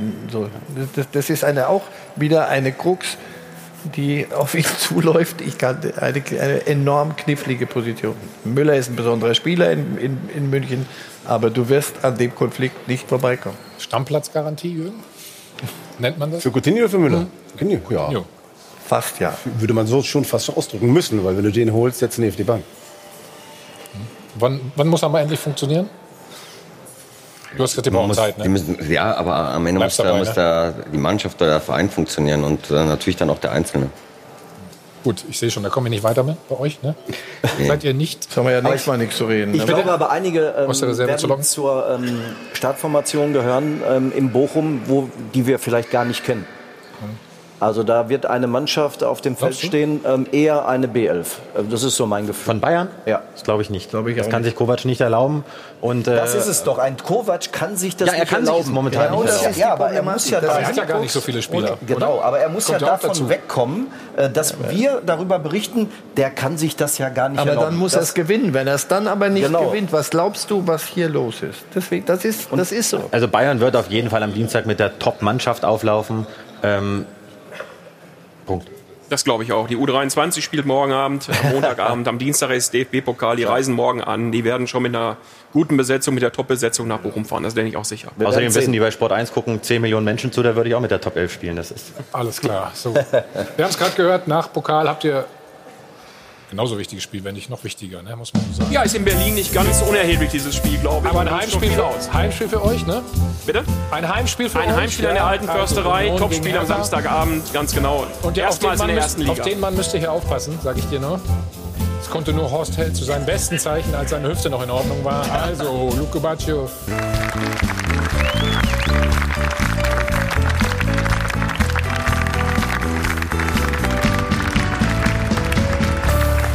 Halen und Band, live aus dem Hilton Hotel am Münchner Flughafen. Wir sind nochmal zurück beim Check 24 Doppelpass. Union Dienstag in Freiburg und dann das Derby zu Hause gegen Hertha BSC. Wir schauen mal auf Luke Baccio gestern. Also Hertha verliert 2 zu 3 zu Hause gegen Hoffenheim. Das war der Anschlusstreffer zwischendurch. Oh, Olaf, kann man so machen, ne? Oder? Ja, also perfekt. Klaus Fischer lässt grüßen. Nach wir. Olli, spürt man jetzt schon was vom Derby in, in der Stadt? Naja, in der Stadt definitiv, absolut. Ich glaube, es geht jetzt gerade ähm, wirklich bei beiden Vereinen äh, sehr stark in das Derby und in die Richtung. Aber beide müssen noch Pokal spielen und das sollte auch Fokus haben für die Mannschaften. Aber natürlich ist es so, das ist erstmals in der ersten Liga Berliner Derby, Samstagabend 18.30 alte Försterei. Was viel Geileres kann es im Fußball ja nicht geben. Ja, haben wir schon mal ein gutes Thema für Sonntag bei uns. Und ich gebe nochmal zu Ruth. Bitte. Ihr habt das Phrasenschwein heute ja schon fleißig gefüttert. Ja, aber ganz es gut. gibt noch Spenden von den Wasserburger Löwen. Da steht fünfmal hintereinander aufgestiegen. In welche Liga wäre noch interessant? Apollo Bay Fußballclub aus Australien Oh. und Fußballverein Deutsche Wusterhausen, die 100 Jahre Jubiläum feiern. Glückwunsch an dieser Stelle. Und Check 24 verdoppelt wie immer. Dankeschön. Und meine Herren, habe Ihnen noch eine Info mitgebracht. Der DFB hat äh, zugegeben, also die Entscheidung in Mainz, Mainz gegen Köln, wäre ein strafbares Handspiel gewesen. Also da haben die ähm, Schiedsrichter auch eingelenkt, aber die anderen strittigen Szenen, die wir hatten, die bleiben so. es bleibt natürlich alles so, es wurde natürlich nicht revidiert, aber zumindest zugegeben. Komm, dann schauen wir noch mal auf die Szene. Da läuft es im Hintergrund. Ja, also irgendeine, irgendeine andere Entscheidung, Marcel, wäre auch absurd gewesen. Wir ne? bleiben bei unserer. Bei Ich glaube, wir haben das schon vor. Nein, ist doch gut, dass Sie es zugeben und es ist gut, wenn Sie sich das, wenn wir wissen, woran wir sind und dass Sie das auch so sehen. Regelauslegung und es gibt durchaus die Möglichkeit, einen formschwachen Schiedsrichter vielleicht mal seine Form wiederfinden zu lassen. Mindestens ihn zu ermahnen, wenn nicht auch mal sperren. Nicht sperren, aber für eine Woche. Auf die. Für eine Woche. Auf die Mal eine. Auszeit geben sozusagen. ne? Warum bleibt Union in der ersten Liga? Weil wir mindestens auf Platz 15 landen. Deswegen bleiben wir dann drin. Oder wie das Publikum sagt, weil sie einfach gut sind. Also, alles Gute. Oder vielen Dank. Ja, für die nächsten Aufgaben. Horst, wann sehen wir dich mal wieder? Irgendwo? Du hast mich doch heute gesehen. Ich, ich habe dich heute hier gesehen. Das ist doch schön, oder? Wie sieht's aus in Köln? Das weiß ich nicht, wie es in Köln ausschaut. Okay, gut. Du mauerst mir zu sehr. Also vielen Dank, Olaf, an die Runde. Ruth, Heike von. Hahn und Ben. Danke ans Publikum. Ich hoffe, ihr habt Spaß gehabt. Wir sehen uns nächsten Sonntag wieder. Und nicht vergessen, Dienstag ab 18 Uhr geht's los bei uns. Bochum gegen die Bayern. DFB-Pokal, die zweite Runde. Dann gibt's noch alle Tore sowieso. Und jetzt geht's weiter mit Jochen Stutzki, Pur Landstein. Viel Spaß dabei, schönen Sonntag. Tschüss.